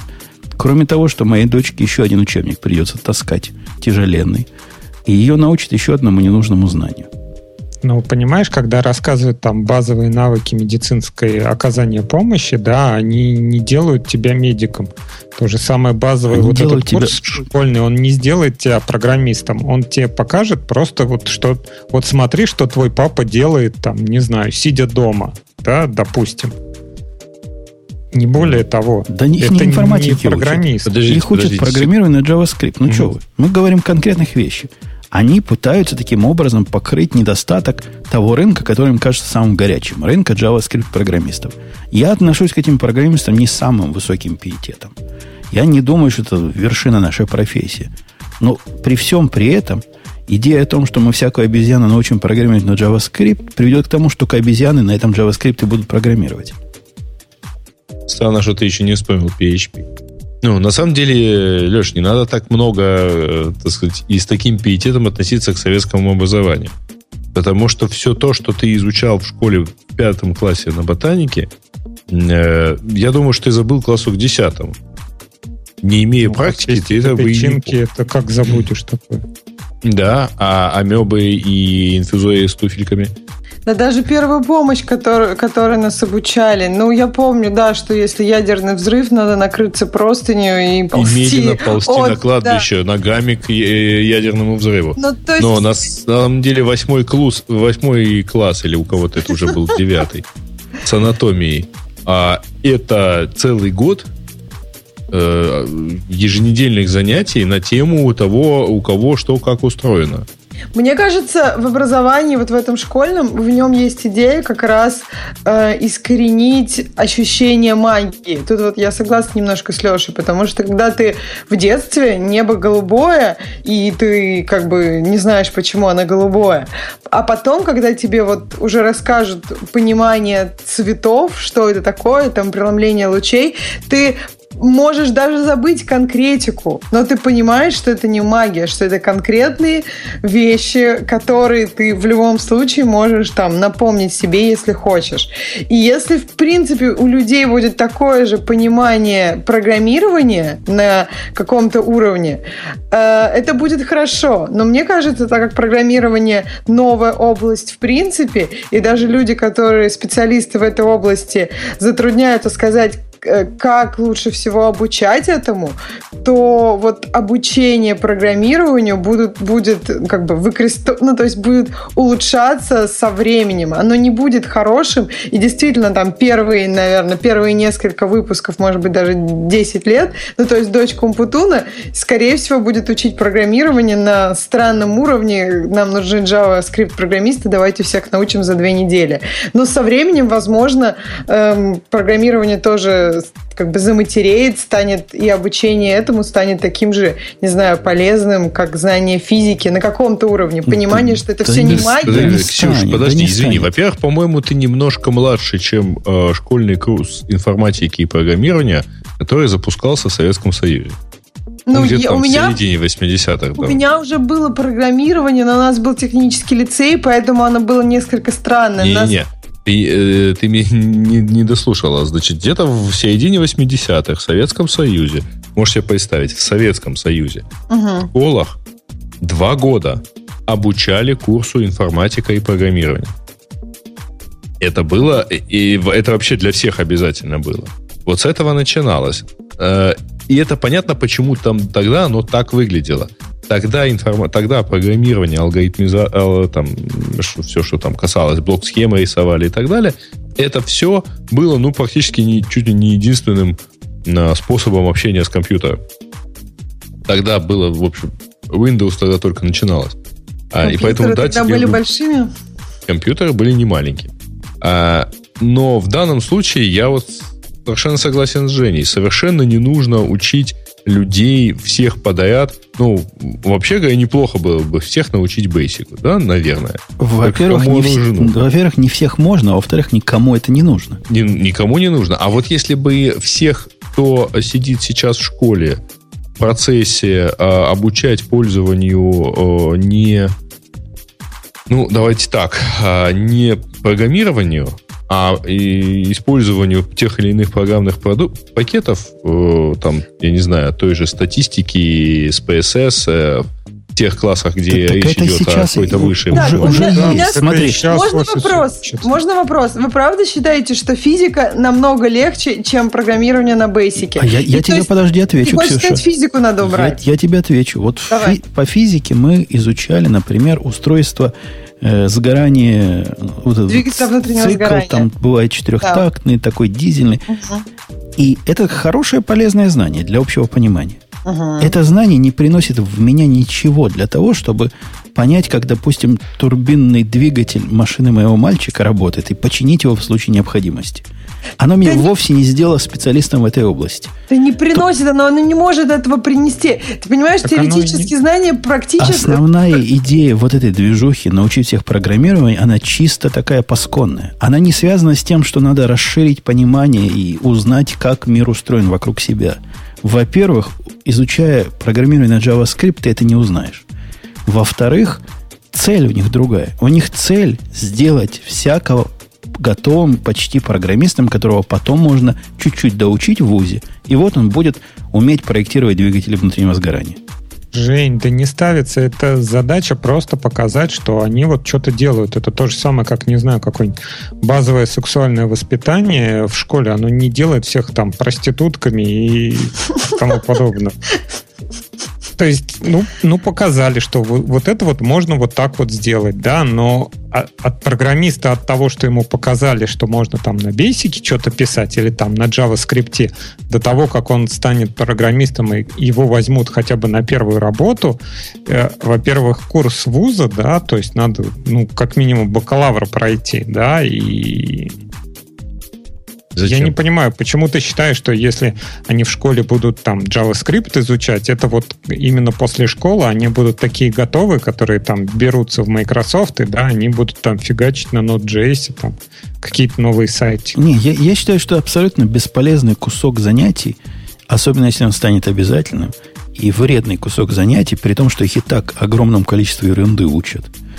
Они дико загружены, эти бедные дети. Их такому учат, что мы себе и представить уже не можем. Там, ну, там, там реально страшное дело. Я вот смотрю на, на, на ребенка-подростка, и это слезы. Просто слезы.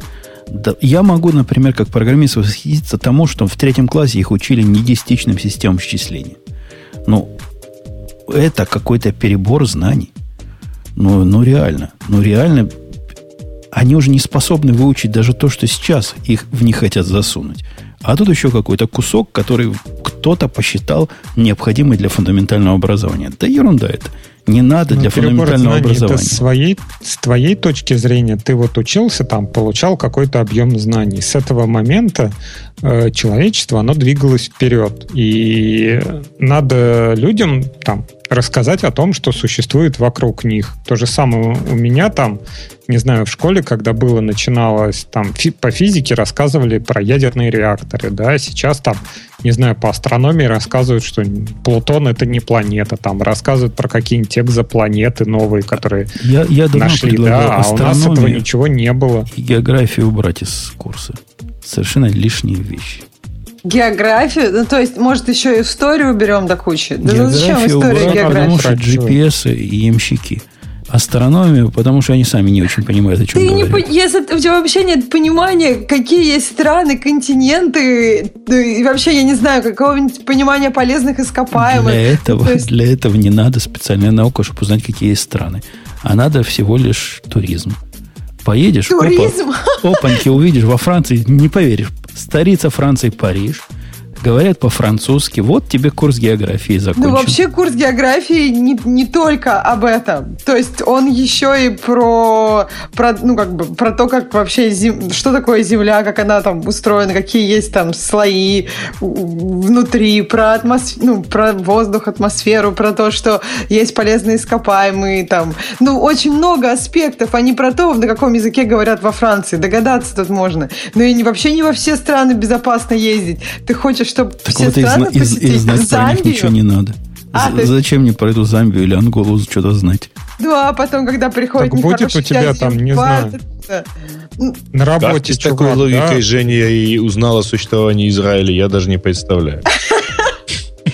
Не знаю, А мне кажется, на, на если другом, человек... совсем на другом предмете, на политинформации, где Понимаешь, преподаватель спросил, Это был голосовать должны. пассионизм. где да. преподаватель даже спросил, извините, говорит, а евреев у нас тут нет?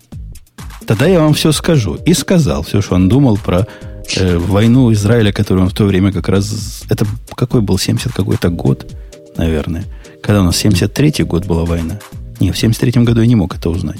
Ну, в- Да, в вось- 80-х, я думаю, там Ливан с Бейрутом. что-то да, да, наверное, Подожди, я не тогда. понимаю, что ты хочешь сэкономить? То есть ты считаешь, что если дети в это время вместо, узнай, как бы, вместо того, чтобы узнать что-то о других странах, будут смотреть мультики, они будут там психологически более здоровы? Или что Во-первых, зависит знать? от того, какие мультики. Во-вторых, я за науку, которая, за образование, которое более фундаментальное. Которое, с моей точки зрения, ни астрономия, ни география не является фундаментальным знанием, которое расширяет и объясняет внешний мир вокруг меня.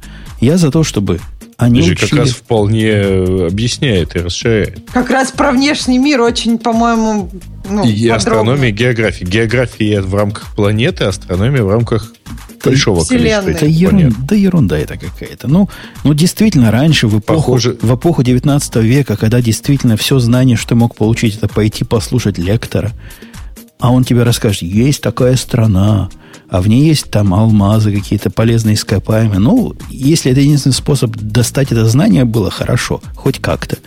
Сейчас мы живем в другом мире. В этом другом мире мне не надо, чтобы кто-то рассказывал, что есть такая Ангола. Потому что я почитаю, вот Ангола захватила какое-то очередное судно, я пойду И посмотрю, что за Ангола. понимать, но почему она энциклопедии это- на этой планете придумали несколько веков назад. И последние сто лет они точно были всем доступны. Подожди, у меня вопрос такой. Ты правда считаешь, что люди, которые ничего не знают о географии, могут там голосовать и могут что-то понять в политике потом? Да я Ну, вообще есть- ничего не знаю про географию. У меня очень Ну, ты туманное бы знаешь, представление. где страны какие? У меня и почему они так себя ведут? представление из курса средней школы, когда мы географию учили, мне он тогда оказался самым бестолковым предметом, который можно придумать. Там, покажите на карту Ливан. Ну, я Ливию показал вместо Ливана. Ну, прямо big deal. Вот тебе надо, Ксюша, знать, где Ливан, а где Ливия. Вот объясни мне. Вот и программирует он так же. Вот Жень, без, вот без ты, как это, как говорили в одном фильме, аполитично рассуждаешь. Вот ты э, живешь в, в обществе потребления, да? Там, например, предмет есть астрономия. Да, вот э, если бы не было этого предмета, то у ребенка ничего бы и не было. А так вот, там пришел он в школу на урок астрономии, о, сразу пришел домой такой, а вот давайте-ка мне телескоп купим, а давайте там еще какое-нибудь приложение на iPhone, чтобы звезды смотреть туда-сюда. География. Так он сидит там, не знаю, у себя где-нибудь в Чикаге, да, и не знает, что где-то что-то находится, да, а тут ему по географии сказали, а есть такая страна, там, не знаю, Франция, а у нее Париж есть, такой красивый город, туда-сюда. И он такой сразу, о, давай, папа, бабло, сейчас я поеду, посмотрю, а что там еще рядом, Ливан есть, вот давай я еще в Ливан съезжу. И чем и это вот закончится, вот по-твоему? крутится присоединиться к какому-нибудь ISIS в результате. Слишком много выучил. Ну, зато он будет знать, где он находится. Не знаю, мне Для кажется, еще такой момент есть, что когда тебе рассказывают на географии, что есть другие страны, что, ну, все может быть по-другому. Это действительно какой-то тебе, ну, не знаю, еще одну, еще один, как бы, еще одно условие, чтобы жить и чтобы, не знаю, взрослеть, и что, ну, какая-то мечта. Не знаю, мне кажется, что это важно именно для Ну да, вот у тебя есть мечта ребенка. там присоединиться к ISIS, да? Ты не знаешь да. географию, пойдешь там в ближайший там ФБР, да, и Канаду, скажешь, в Канаду поедешь, да. Как а так ты будешь знать, куда ехать. Конечно, Ребят, вы что-то совсем, вас куда-то так занесло вечером в субботу. Вообще задача с, э, школьного образования, она, условно говоря, заложить э, базу потому что в школе нам на входе невозможно научить, невозможно определить, там, чем, что человеку понравится и чем, как он будет специализироваться. И поэтому задача как раз заложить довольно равномерный слой знаний на разные темы. Ну и в том числе там обеспечить какой-то общий уровень эрудиции. Человек понимал там, почему у него, ну, условно говоря, яблоки падают вверх, для вниз, тех, а кому, не вверх. Для тех, кому, яблоки – это фундаментальное понимание мира. География, не скажи, не скажи. Я география... тут услышал пару раз объяснение про то, что биологи считают, что когда-то яблоки падали во все вверх. стороны. Во все стороны. Но только те из них, которые падали вниз, это не биологи, давали потомство. Это и морганисты так, всякие. Нет, и так, так развился, естественно, так в результате естественного отбора появилась гравитация все яблоки стали падать. Ну да. Я думал, люди произошли от яблок, которые падали вниз. Окей. В общем, все это, на мой взгляд, все это ерунда, особенно в контексте того, что считать программирование на JavaScript базовым знанием. Мне кажется, это ну, унижение кстати нашей говоря, профессии. В, с одной в рамках стороны. задачи из школьного образования совершенно бессмысленным является впихивание получения каких-то практических профессиональных навыков в это самое школьное образование. Поэтому там, обучать программированию... Я не зря это расширяю в сторону географии. Мне кажется, человеку, которому интересно, а чего вокруг происходит, ребенку, которому интересно, этот интерес может удовлетворить не прослушав лекцию в школе, которая бестолково, формально и бессмысленно для массы населения, а посмотрев какой-нибудь National Geographic или еще какой-то другой канал у себя в телевизоре, где у него их 200 есть если из класса там есть один, который этим интересуется, так он найдет, где свой интерес э, подкрепить и где знание это получить. А если оно тебе не надо, так оно тебе и не надо. А если у него нет телевизора? Такого не бывает. В школе нельзя учиться сейчас, не имея телевизора, компьютера и принтера. Ну, у тебя не может а не быть там такого большое количество каналов, как ты говоришь, и не может не быть National Geographic. И если тебе никто не покажет это и вообще не расскажет, это об этом... Хорошо, я согласен. Я, я с тобой даже согласен. Давай, Ксюша, сделаем так.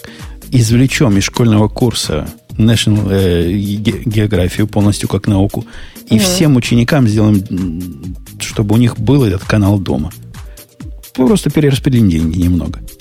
И все, решим проблему. Любимый нашими либералами способ. Перераспределение богатства, и проблема решена. А физика и химия это какой-нибудь Discovery? Физика и химия это базовые вещи. Про химию я бы даже поспорил, а физика совершенно базовая вещь. А историю? История тоже базовая вещь. Я бы оставил вот следующие науки. Надо уметь математику. Вот просто зуб Почему? А зачем всем математику? А если я буду, я не знаю, в балете танцевать, а потом мне этой математикой нагружать мозг, и я чувствую себя, там, не знаю, глупой от того, что я не понимаю математику. Что-то тебя как-то плохо слышно совсем стало. У тебя как-то с интернетом проблемы. Видимо, из-за того, что математику плохо учила и стала балериной. Так вот, продолжаем. Математика, физика – э, ну, вот то, что называется язык и литература, не в смысле правила языка, а в смысле вот умения выразить свою мысль. В современном мире прямо сильно надо. Чего еще? Химию я бы под вопрос поставил. Скорее всего, убрал бы. Сделал бы факультативный. В общем, все, науки закончились. Все, больше ничего не надо. А труд? Труд, который вливается Подожди, в труд. астрономию почему нет? Или Ас- меня не астрономию слышно? убрать. Убрать астрономию. Факультативно, а кто хочет. Кто это хочет, только тому давайте. Это, это, это, же... это, это, это не то знание о мире, которое фундаментально. Это такое, такое же знание, как ботаника, например. Ботанику тоже сделать только тем, кто очень ее хочет. Убрать. К чертовой матери. Биологию убрать, ботанику убрать, обществоведение убрать. Ну, собственно, что еще осталось? Все. Первая помощь. А за... Первую помощь убрать, потому что она скорее вредит, чем помогает. Да. А что еще убрать? Ну, не знаю. Историю ты считаешь базовой, да? Историю считаю базовой, да. Так, ботанику убрать. Зоология, анатомия. Это не нужно. Общая биология. Не, ну все, все это, все это лженауки. Все убрать. Как? Так а почему? Совсем, по совсем убрать? принципу ты их определяешь лже, в лженауки и не лженауки? По принципу есть такое мнение у меня. Мне кажется, эти науки не оставляют достаточно глубоких зарубок на мозгу и не должны доставлять. Они проходят фоном. Все эти астрономии, биологии, ботаники проходят фоном, который забывается и не привносит ничего в общее понимание мира – и вот в ту самую картину, как мир вокруг тебя устроен. Ну, они же могут дать кому-то направление могут, и, и как бы рассказать. Несомненно, могут. Несомненно, могут, поэтому мы будем финансировать телевизор. Тем, кому надо, чтобы дали направление, пусть в телевизоре получают вот это самое направление, а мучить 99%, потому что одному проценту он даст направление, я против. Ну, ты понимаешь, что ты сейчас перекладываешь со школы на телевизор. И как бы, ну, ты не можешь быть уверенным, что вот это делегирование со школы на телевизор а, как бы будет как-то эффективно. Ты попробуй нам перезвонить, Ксюша. Мы тебя слышим, но совсем-совсем плохо. Угу. А пока тебя нет, я отвечаю, отвечаю на вопрос. Конечно, оно может быть неэффективно, но оно ровно в той же степени неэффективно и сейчас. Просто оно сейчас более затратно и, и нагружает мозг тем, кому это сто лет не надо. Мне трудно эффективность оценить. Надо уменьшать количество забиваемых знаний и ограничить их только тем, которые нужны для подробной и четкой картины мира. Или, скажем так, для достаточной картины мира. Все. А мнение, когда вот есть такое мнение, что не надо забивать всем голову математикой. Почему ты считаешь, что надо? Ну, по двум причинам. Во-первых, математика – это универсальный инструмент, который нужен практически во всех ну, настоящих науках, не гуманитарных. Это как бы базовый такой слой. Во-вторых, на мой взгляд, математика мозг хорошо тренирует. Ну, как, например, я не знаю, чистописание, говорят. Что-то там тренирует, какую-то мелкую моторику, хотя само по себе оно и не надо. Может, может математика в этом смысле какие-то там клетки развивает. Мне оно лично кажется полезным. Окей, давайте дальше. Мы на этой теме задержались. Мы поняли, что программистов так не научить. А, а я тут ретроград, который предлагает четырем знаниям... А, кстати, из математики предлагаю удалить э, полностью... Арифметику? Полностью вот этот курс деления в столбик. Он меня раздражает. Просто предлагаю удалить. Про, не спорите, просто удалить. Просто Он его раздражает. Почему? Прекрасно. Потому что калькуляторы есть. Потому что деление в столбик ущербно и избыточно. Унижает его человеческое достоинство. И нечеловеческое тоже. Да ну, понимаю, что это самое классное было. Ты что? Это же просто вообще... Сам... Самая магия. Между да, прочим, сейчас как-то поменяли методику этого. Как поменяли? Как можно это поменять? И как-то там с другой стороны начинают делить. Кошмар какой-то. Я до сих пор в голове иногда это представляю. Ну, Э. не знаю, мне кажется, это А просто... я ну, уже ни в чем не уверен, да. Не-не, Ну- прием деления в столбик, он примерно так же полезен, как знание... э, вот у тебя этого знания нет, Ксюша, а мы с Греем можем на логарифмической линейке тебе все посчитать.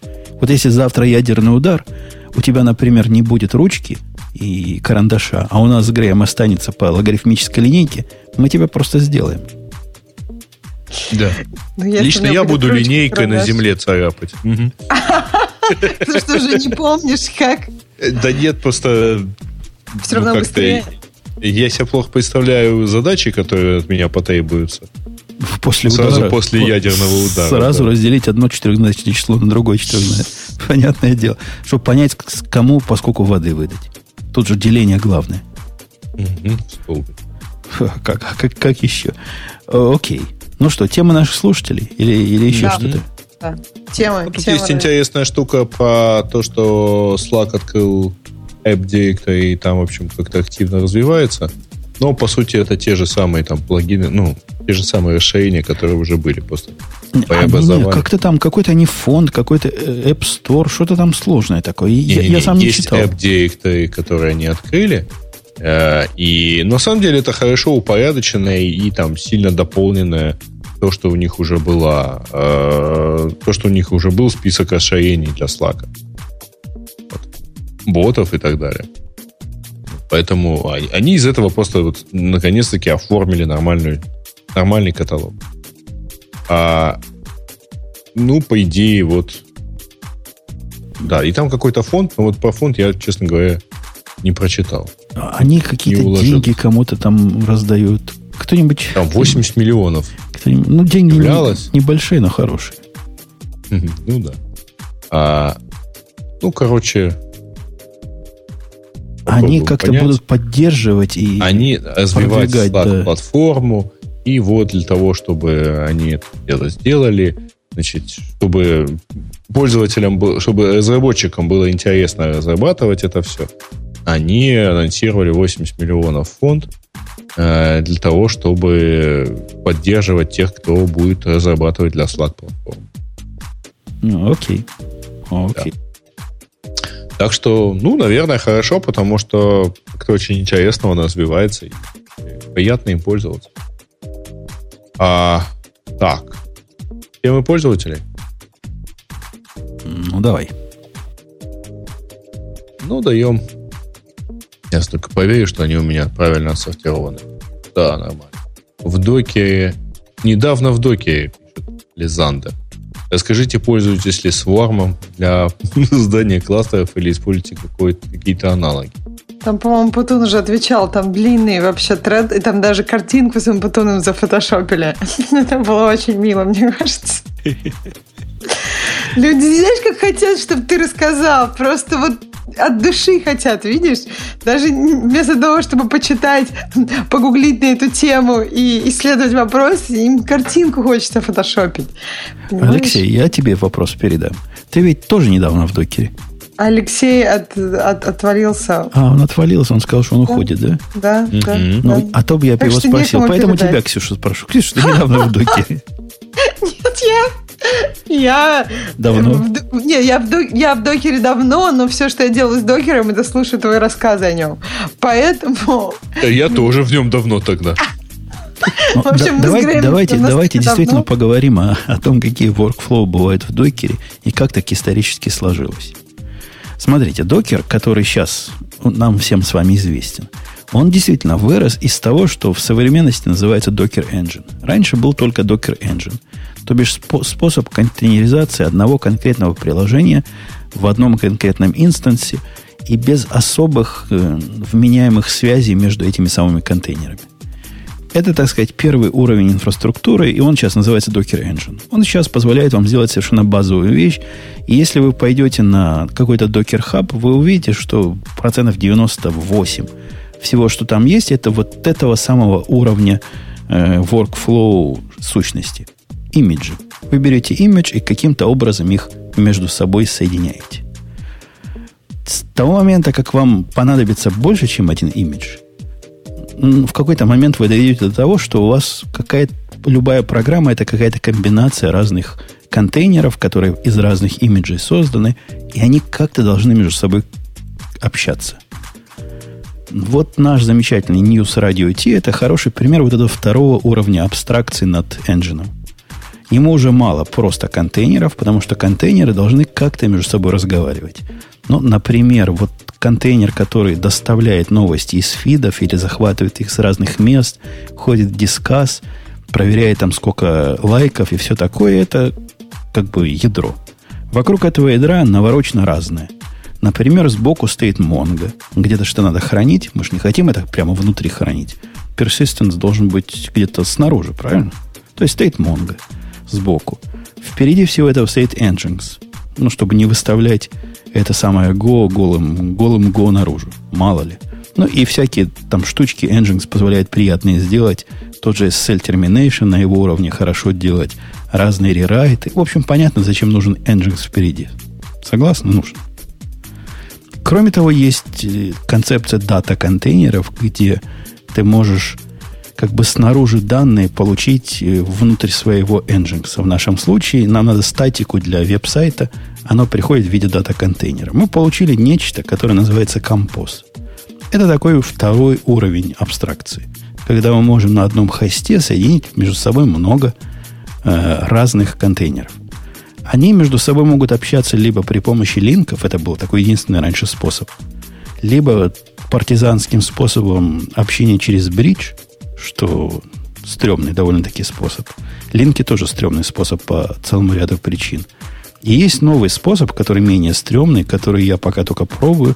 Это создание конкретных э, подсеток, которые будут ваш набор контейнеров между собой включать. И они смогут между собой общаться. Ксюша, ты понимаешь, какая у линков проблема? Нет, ну ты сейчас расскажешь. Я просто тут отвлеклась, я извиняюсь. У линков между контейнерами проблема в том, что это относительно статическая сущность. И это является всего лишь маленьким трюком, таким грязным трюком прописывания чего-то в хост файлы. И это решение, оно чревато боком. Ну, те контейнеры, которые между собой связаны, они должны быть всей кучей перезапущены. То есть это композ. Мы говорим о композе – он должен, нельзя один перезапустить, потому что у него может поменяться его э, собственно, адрес IP. А остальные а, не узнают а, об этом. Остальные же запущены. Это хост угу. генерируется статически. То есть тут статика против динамики, ну, плохо получается на практике. Посему сейчас у них есть честные такие подсетки для этого application сетки. Это что касается композа. Теперь, есть такая штука, которая вообще не связана с workflow никак которую они называют. И это такая вещь, которая позволяет универсальным образом смотреть на много-много докер-хостов.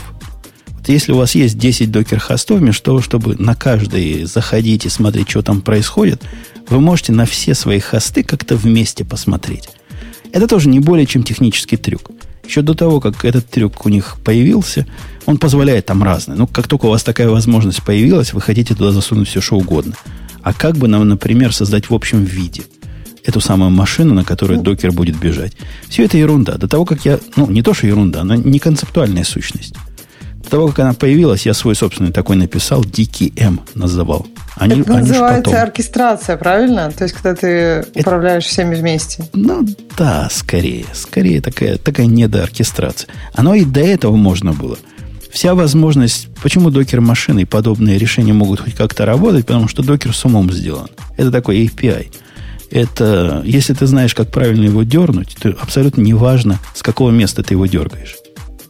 То есть, ты понимаешь, да, можно вокруг этого много чего накрутить. Ну да, разного уровня. Вот. А вот что касается сварма, это вообще с другого порядка, уже третьего уровня сущность. Такая производная над производной. Это их ответ на разные другие технологии, которые позволяют динамически и в теории отвязано от конкретного железа создавать совокупность контейнеров, при этом не особо заботясь во всяком случае в теории, на каких конкретных хостах они бегут. Тут они прям, скажем, не первые пришли в эту гонку, а скорее последние. Потому что до них у Гугла появился подобный продукт. Э, до них появился продукт такой в Амазоне, тот самый, который ECS называется, компьютер, контейнер кластер, Elastic контейнер кластер, который я использую. И с варом примерно про то же самое. То есть вы можете э, сказать, я хочу запустить 10 вот таких штук и особо не определять, где эти штуки, какие контейнеры будут запущены.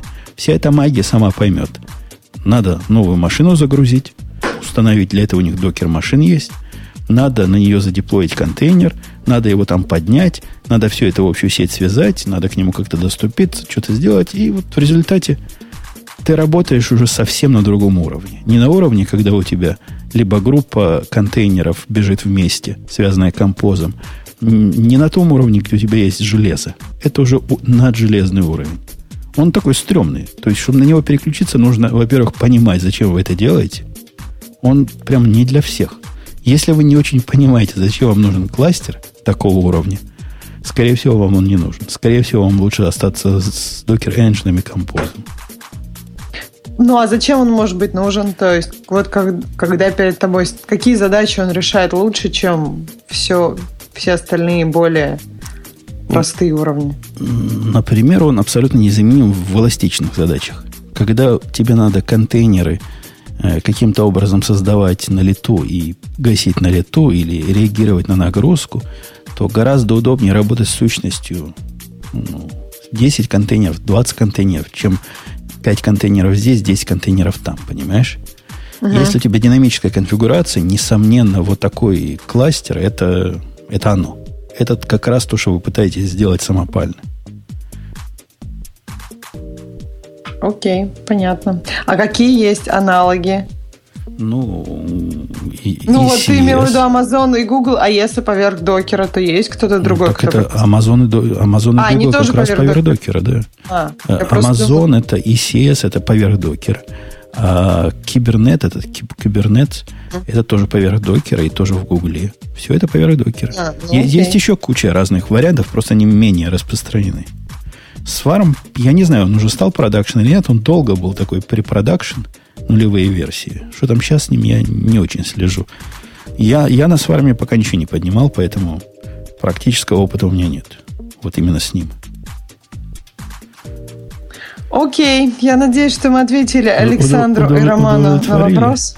Ну, он три дня на докере только тыкает, поэтому я тут как по, по-китайски для него говорил. Не, он три ну, дня, три дня назад. То есть 6 дней уже тыкает в докер. Ну, ну, да. По крайней мере, Прогресс если у него задача не эластичная, то есть ему не надо поднимать и опускать много контейнеров в зависимости от нагрузки, он может успокоиться и не смотреть в эту сторону, а смотреть на более простые, там просто докер engine или докер машин. Если он такой вопрос у нас задает в радио IT, то, скорее всего, ему никогда больше композа ничего не понадобится. То есть, иначе бы он уже знал, что у него есть проблема, которую надо решать. В принципе, композ вместе с engine это покрывает, ну, в, мире вокруг меня процентов 80 нужд. Наверное, на процентов 20 или меньше уже нужны более высокоуровневые решения. Но тут же опять, вам надо точно понимать, зачем оно. Вам надо и надо ли оно вам вообще. Идите дальше. Окей. Тут какая-то интересная, видимо, тема про то, как попасть на дачу президента в 5 часов утра. Кто-нибудь читал? Очень много букв и картинок я вот сейчас открыла. Я, к сожалению, не знаю подробностей. Я думаю, Бобук точно знает, но, к сожалению, он болеет. Я не э, читал. Ну, это какой-то вот какой-то ужас большой-большой-большой про то, как, как, как что-то там посканировали. Ну, а главное, попали на дачу, на дачу президента. И какого президента? Ну, какой у них там президент? Что и новый, конечно, но, видимо, попали. То есть прямо это на дачу ангольского это президента это попали? не туда попали, да. Окей. Вот. Ну, короче... Да, к сожалению, мы не читали. И да. интересно, почему она так много набрала плюсиков? Там на самом деле, я так понимаю, что э, им в руки попали какое-то большое количество данных, вот, э, насканированных. Э, Тут же я да, опять, да, опять да, вернусь да, к своему да, и... тезису, что зачем этому учиться, когда достаточно Mission Impossible посмотреть, там каждый раз попадают на дачу президента, в каждой серии практически. Там во все расскажут. На веревке сверху, там, в канализационную трубу спустился, там сям поднялся.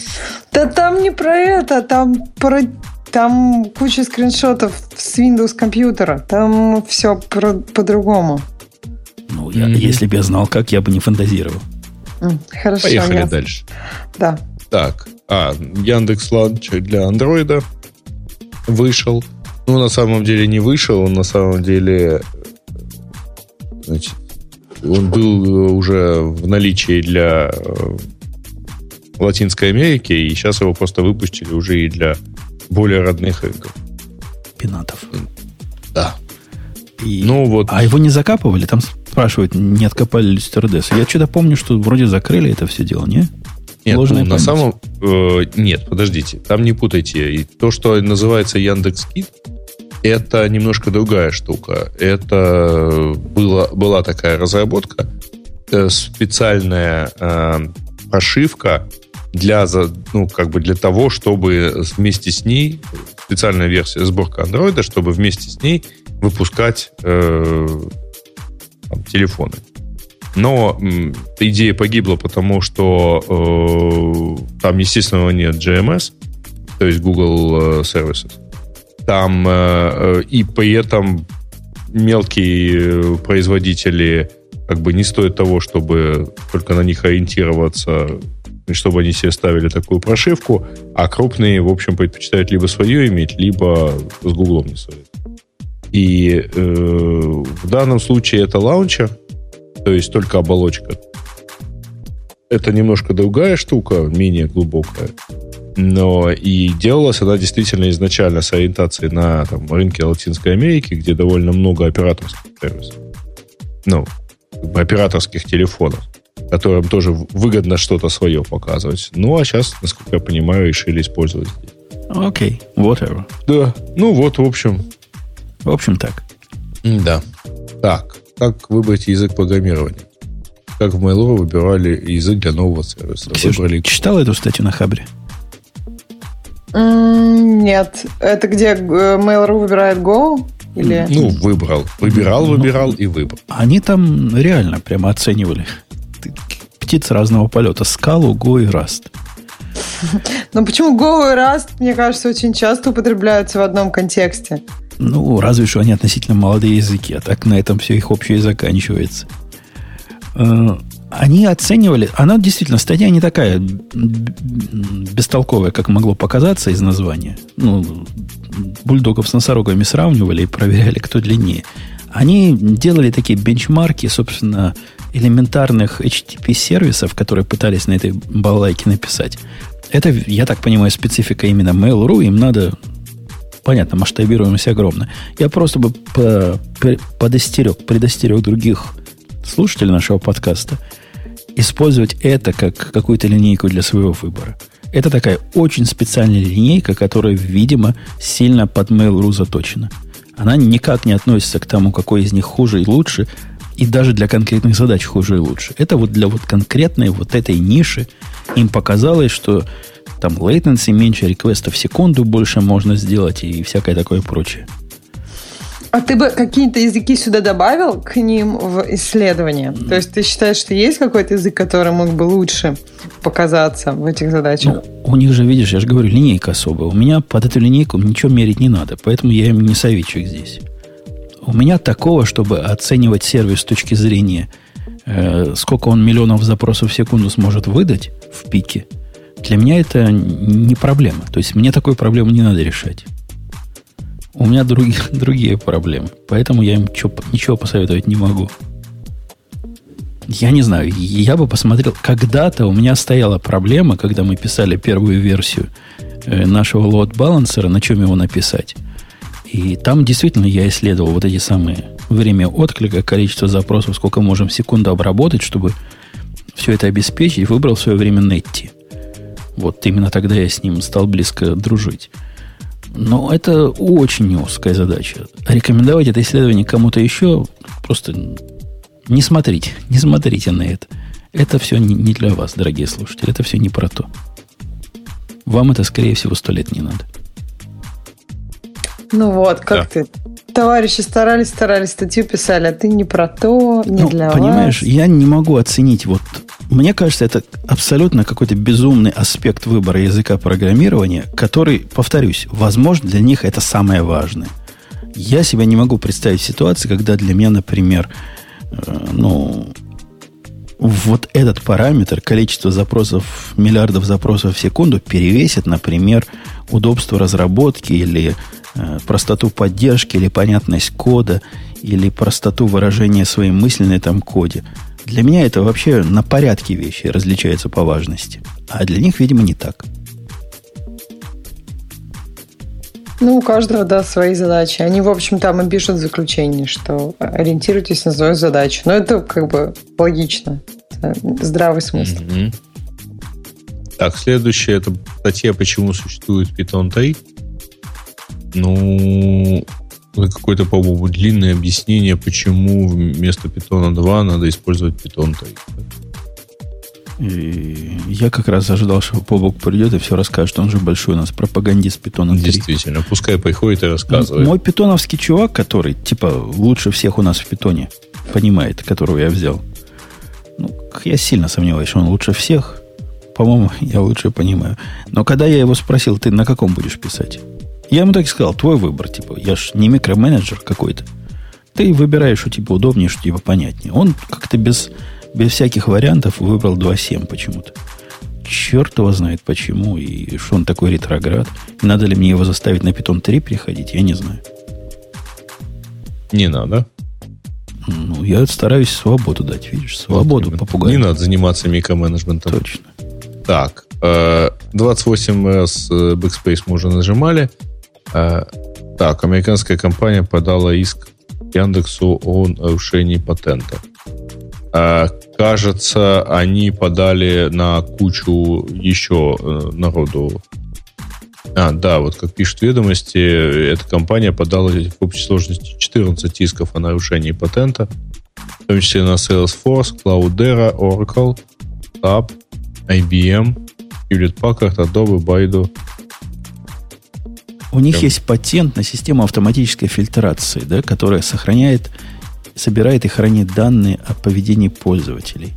То есть вот это нарушение, да, вот такое. У них эта технология запатентована, а Яндекс тоже ведь как-то анализирует что-то похожим образом. Ну, патентные тролли типично, ну что вы. Ну, да, да. Тут... Тем более, что исходный патент э, зарегистрирован в 99 году, то, в общем, кажется, не является никаким. Окей, окей. Так, что еще там из тем пользователей? Что-то, мне кажется, там уже ничего такого интересного нет. Случайно просто вкладочку.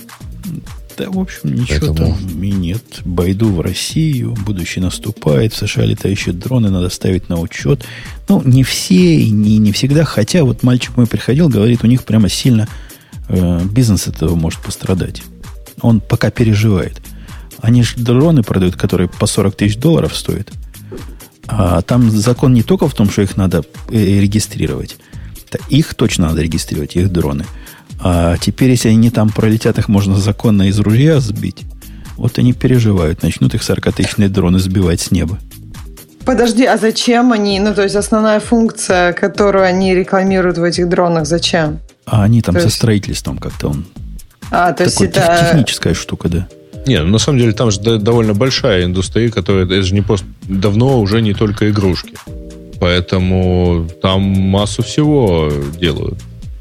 Наблюдение, всякая аэрофотосъемка давно ушла в прошлое, и вместо нее есть э, наблюдение с дронов. В том числе довольно защищенных, кстати. Ну, короче, если вы, дорогие слушатели, собираетесь дрон, и вы в Америке собираетесь дрон покупать, проверьте его там серийный номер или модель. Некоторые действительно надо ставить на учет будет. По-моему, с января месяца. Что такое? Не, ну, правильно, потому что регулировать-то надо. Кому правильно? Это у либералов правильно регулировать. У нас, у капиталистов, никакой регуляции. Как можно меньше регуляции? И дать рынку, ну, рынку свое вершить. Если рынок mm. решит, что надо сбивать из ружья, Так сделают такие дроны, которые выше летают. Видишь, прогресс Где-нибудь в коридоре захода самолетов на посадку, да? Ну, будут самолеты с специальными противодронными средствами. Тоже технология пошла вперед. Будут сбивать их с воздуха. Штурмовиков впереди себя пускать. Так это, В общем, дай, дайте рынку с этим разбираться. Не придумайте свои дурацкие регуляции. Хотя я тут, с другой стороны, полностью за. Чем больше регуляций, тем больше мне бизнеса. Мы как раз регуляциями живем. Регуляциями дронов? Да любыми. В конце концов, их всех можно Не, посчитать. Ну это чей- чей-то хлеб тоже будет, да. Конечно, Регуля... конечно. Может быть, да. Все идет для создания новых рабочих мест. Все от этого выигрывают. Да, вот так вот демократы, значит, пытаются увеличить не напрямую количество рабочих мест. Такая, это только демократы, а вот эти вот вторые не, не, не, не за рабочие места? Как все же за рабочие места, больше налогов. Конечно, все за рабочие места, но увеличение рабочих мест путем внедрения новых ограничений это очень, а. очень либеральный способ. Да, понятно. А как э, эти республиканцы увеличивают количество рабочих мест? Э, снижением как раз тех самых э, идиотских ограничений, которое должно, и понижением налоговой ставки, которое должно привести э, с точки зрения макроэкономики к увеличению мелких бизнесов, которые как раз и являются э, заказчиками для новых рабочих мест. Ну да, интересно. Mm. Два разных мира, которые всегда будут стараться. Нет, ну что-то регулировать надо, ты же согласен? Или ты считаешь, что лучше всем раздать пистолеты и распустить полицию? Не, это, это вопрос либертарианцам. Есть такая партия, которая вот так считает. Я, я так не считаю. Хотя они концептуально ближе к нам, чем к либералам. То ну, есть они да, такие они... республиканские чуваки они... на самом деле. Мне тоже кажется, они очень концептуальны. То есть это э, как бы это такой краевой вариант, когда полного отсутствия регуляций, когда у каждого каждый регулирует все, что хочет сам. Ну там у них и налогов, собственно, нет. Захотели дорогу построить, скинули все вместе, построили mm-hmm. дорогу, ну, деревней. Интересно, интересно. Но это, мне кажется, как-то опасно. Нет, я думаю, что если вас трое, то втроем это работает. А если у вас несколько миллионов, то уже не так хорошо работает. А может, нескольким миллионам не нужна общая дорога? Может, мы построим до соседней деревни, а соседней деревни до своей. Это они так говорят. До, до другой деревни построят. И Но ты пошло. симпатизируешь в некотором смысле, нет? Ну, они, в принципе, из наших. Они, они просто дикие. А так они из наших, да. Ну да. Интересно. Ну что, на этой позитивной ноте мы ну, подбиваем да. бабки? Подбиваем бабки. Я напомню, что был подкаст «Радио Ти». Выпуск не помню какой. Был Леша у нас 475 в процессе. Да. Ушел. Бобук у нас... На... Мы его отпустили. Пришел. Мы его отпустили на сегодня. Грей обещался не прийти, а пришел, подлец. Мы Я так уже обрадовались. предупреждал, что опоздаю, но пришел даже вовремя. И вот наш генеральный спонсор. Это шоу создано при поддержке Digital Ocean. Digital Ocean – провайдер доступного облачного хостинга. Всего за 55 секунд и 5 долларов в месяц вы можете создать свой облачный сервер в одном из дата-центров, расположенных в Нью-Йорке, Сан-Франциско, Амстердаме и Сингапуре, и управлять им с помощью простых простой, интуитивно понятной панели управления или воспользоваться мощным API. Начните прямо сейчас. Введите промокод RadioDefist при регистрации и получите 10 долларов бонуса на аккаунт.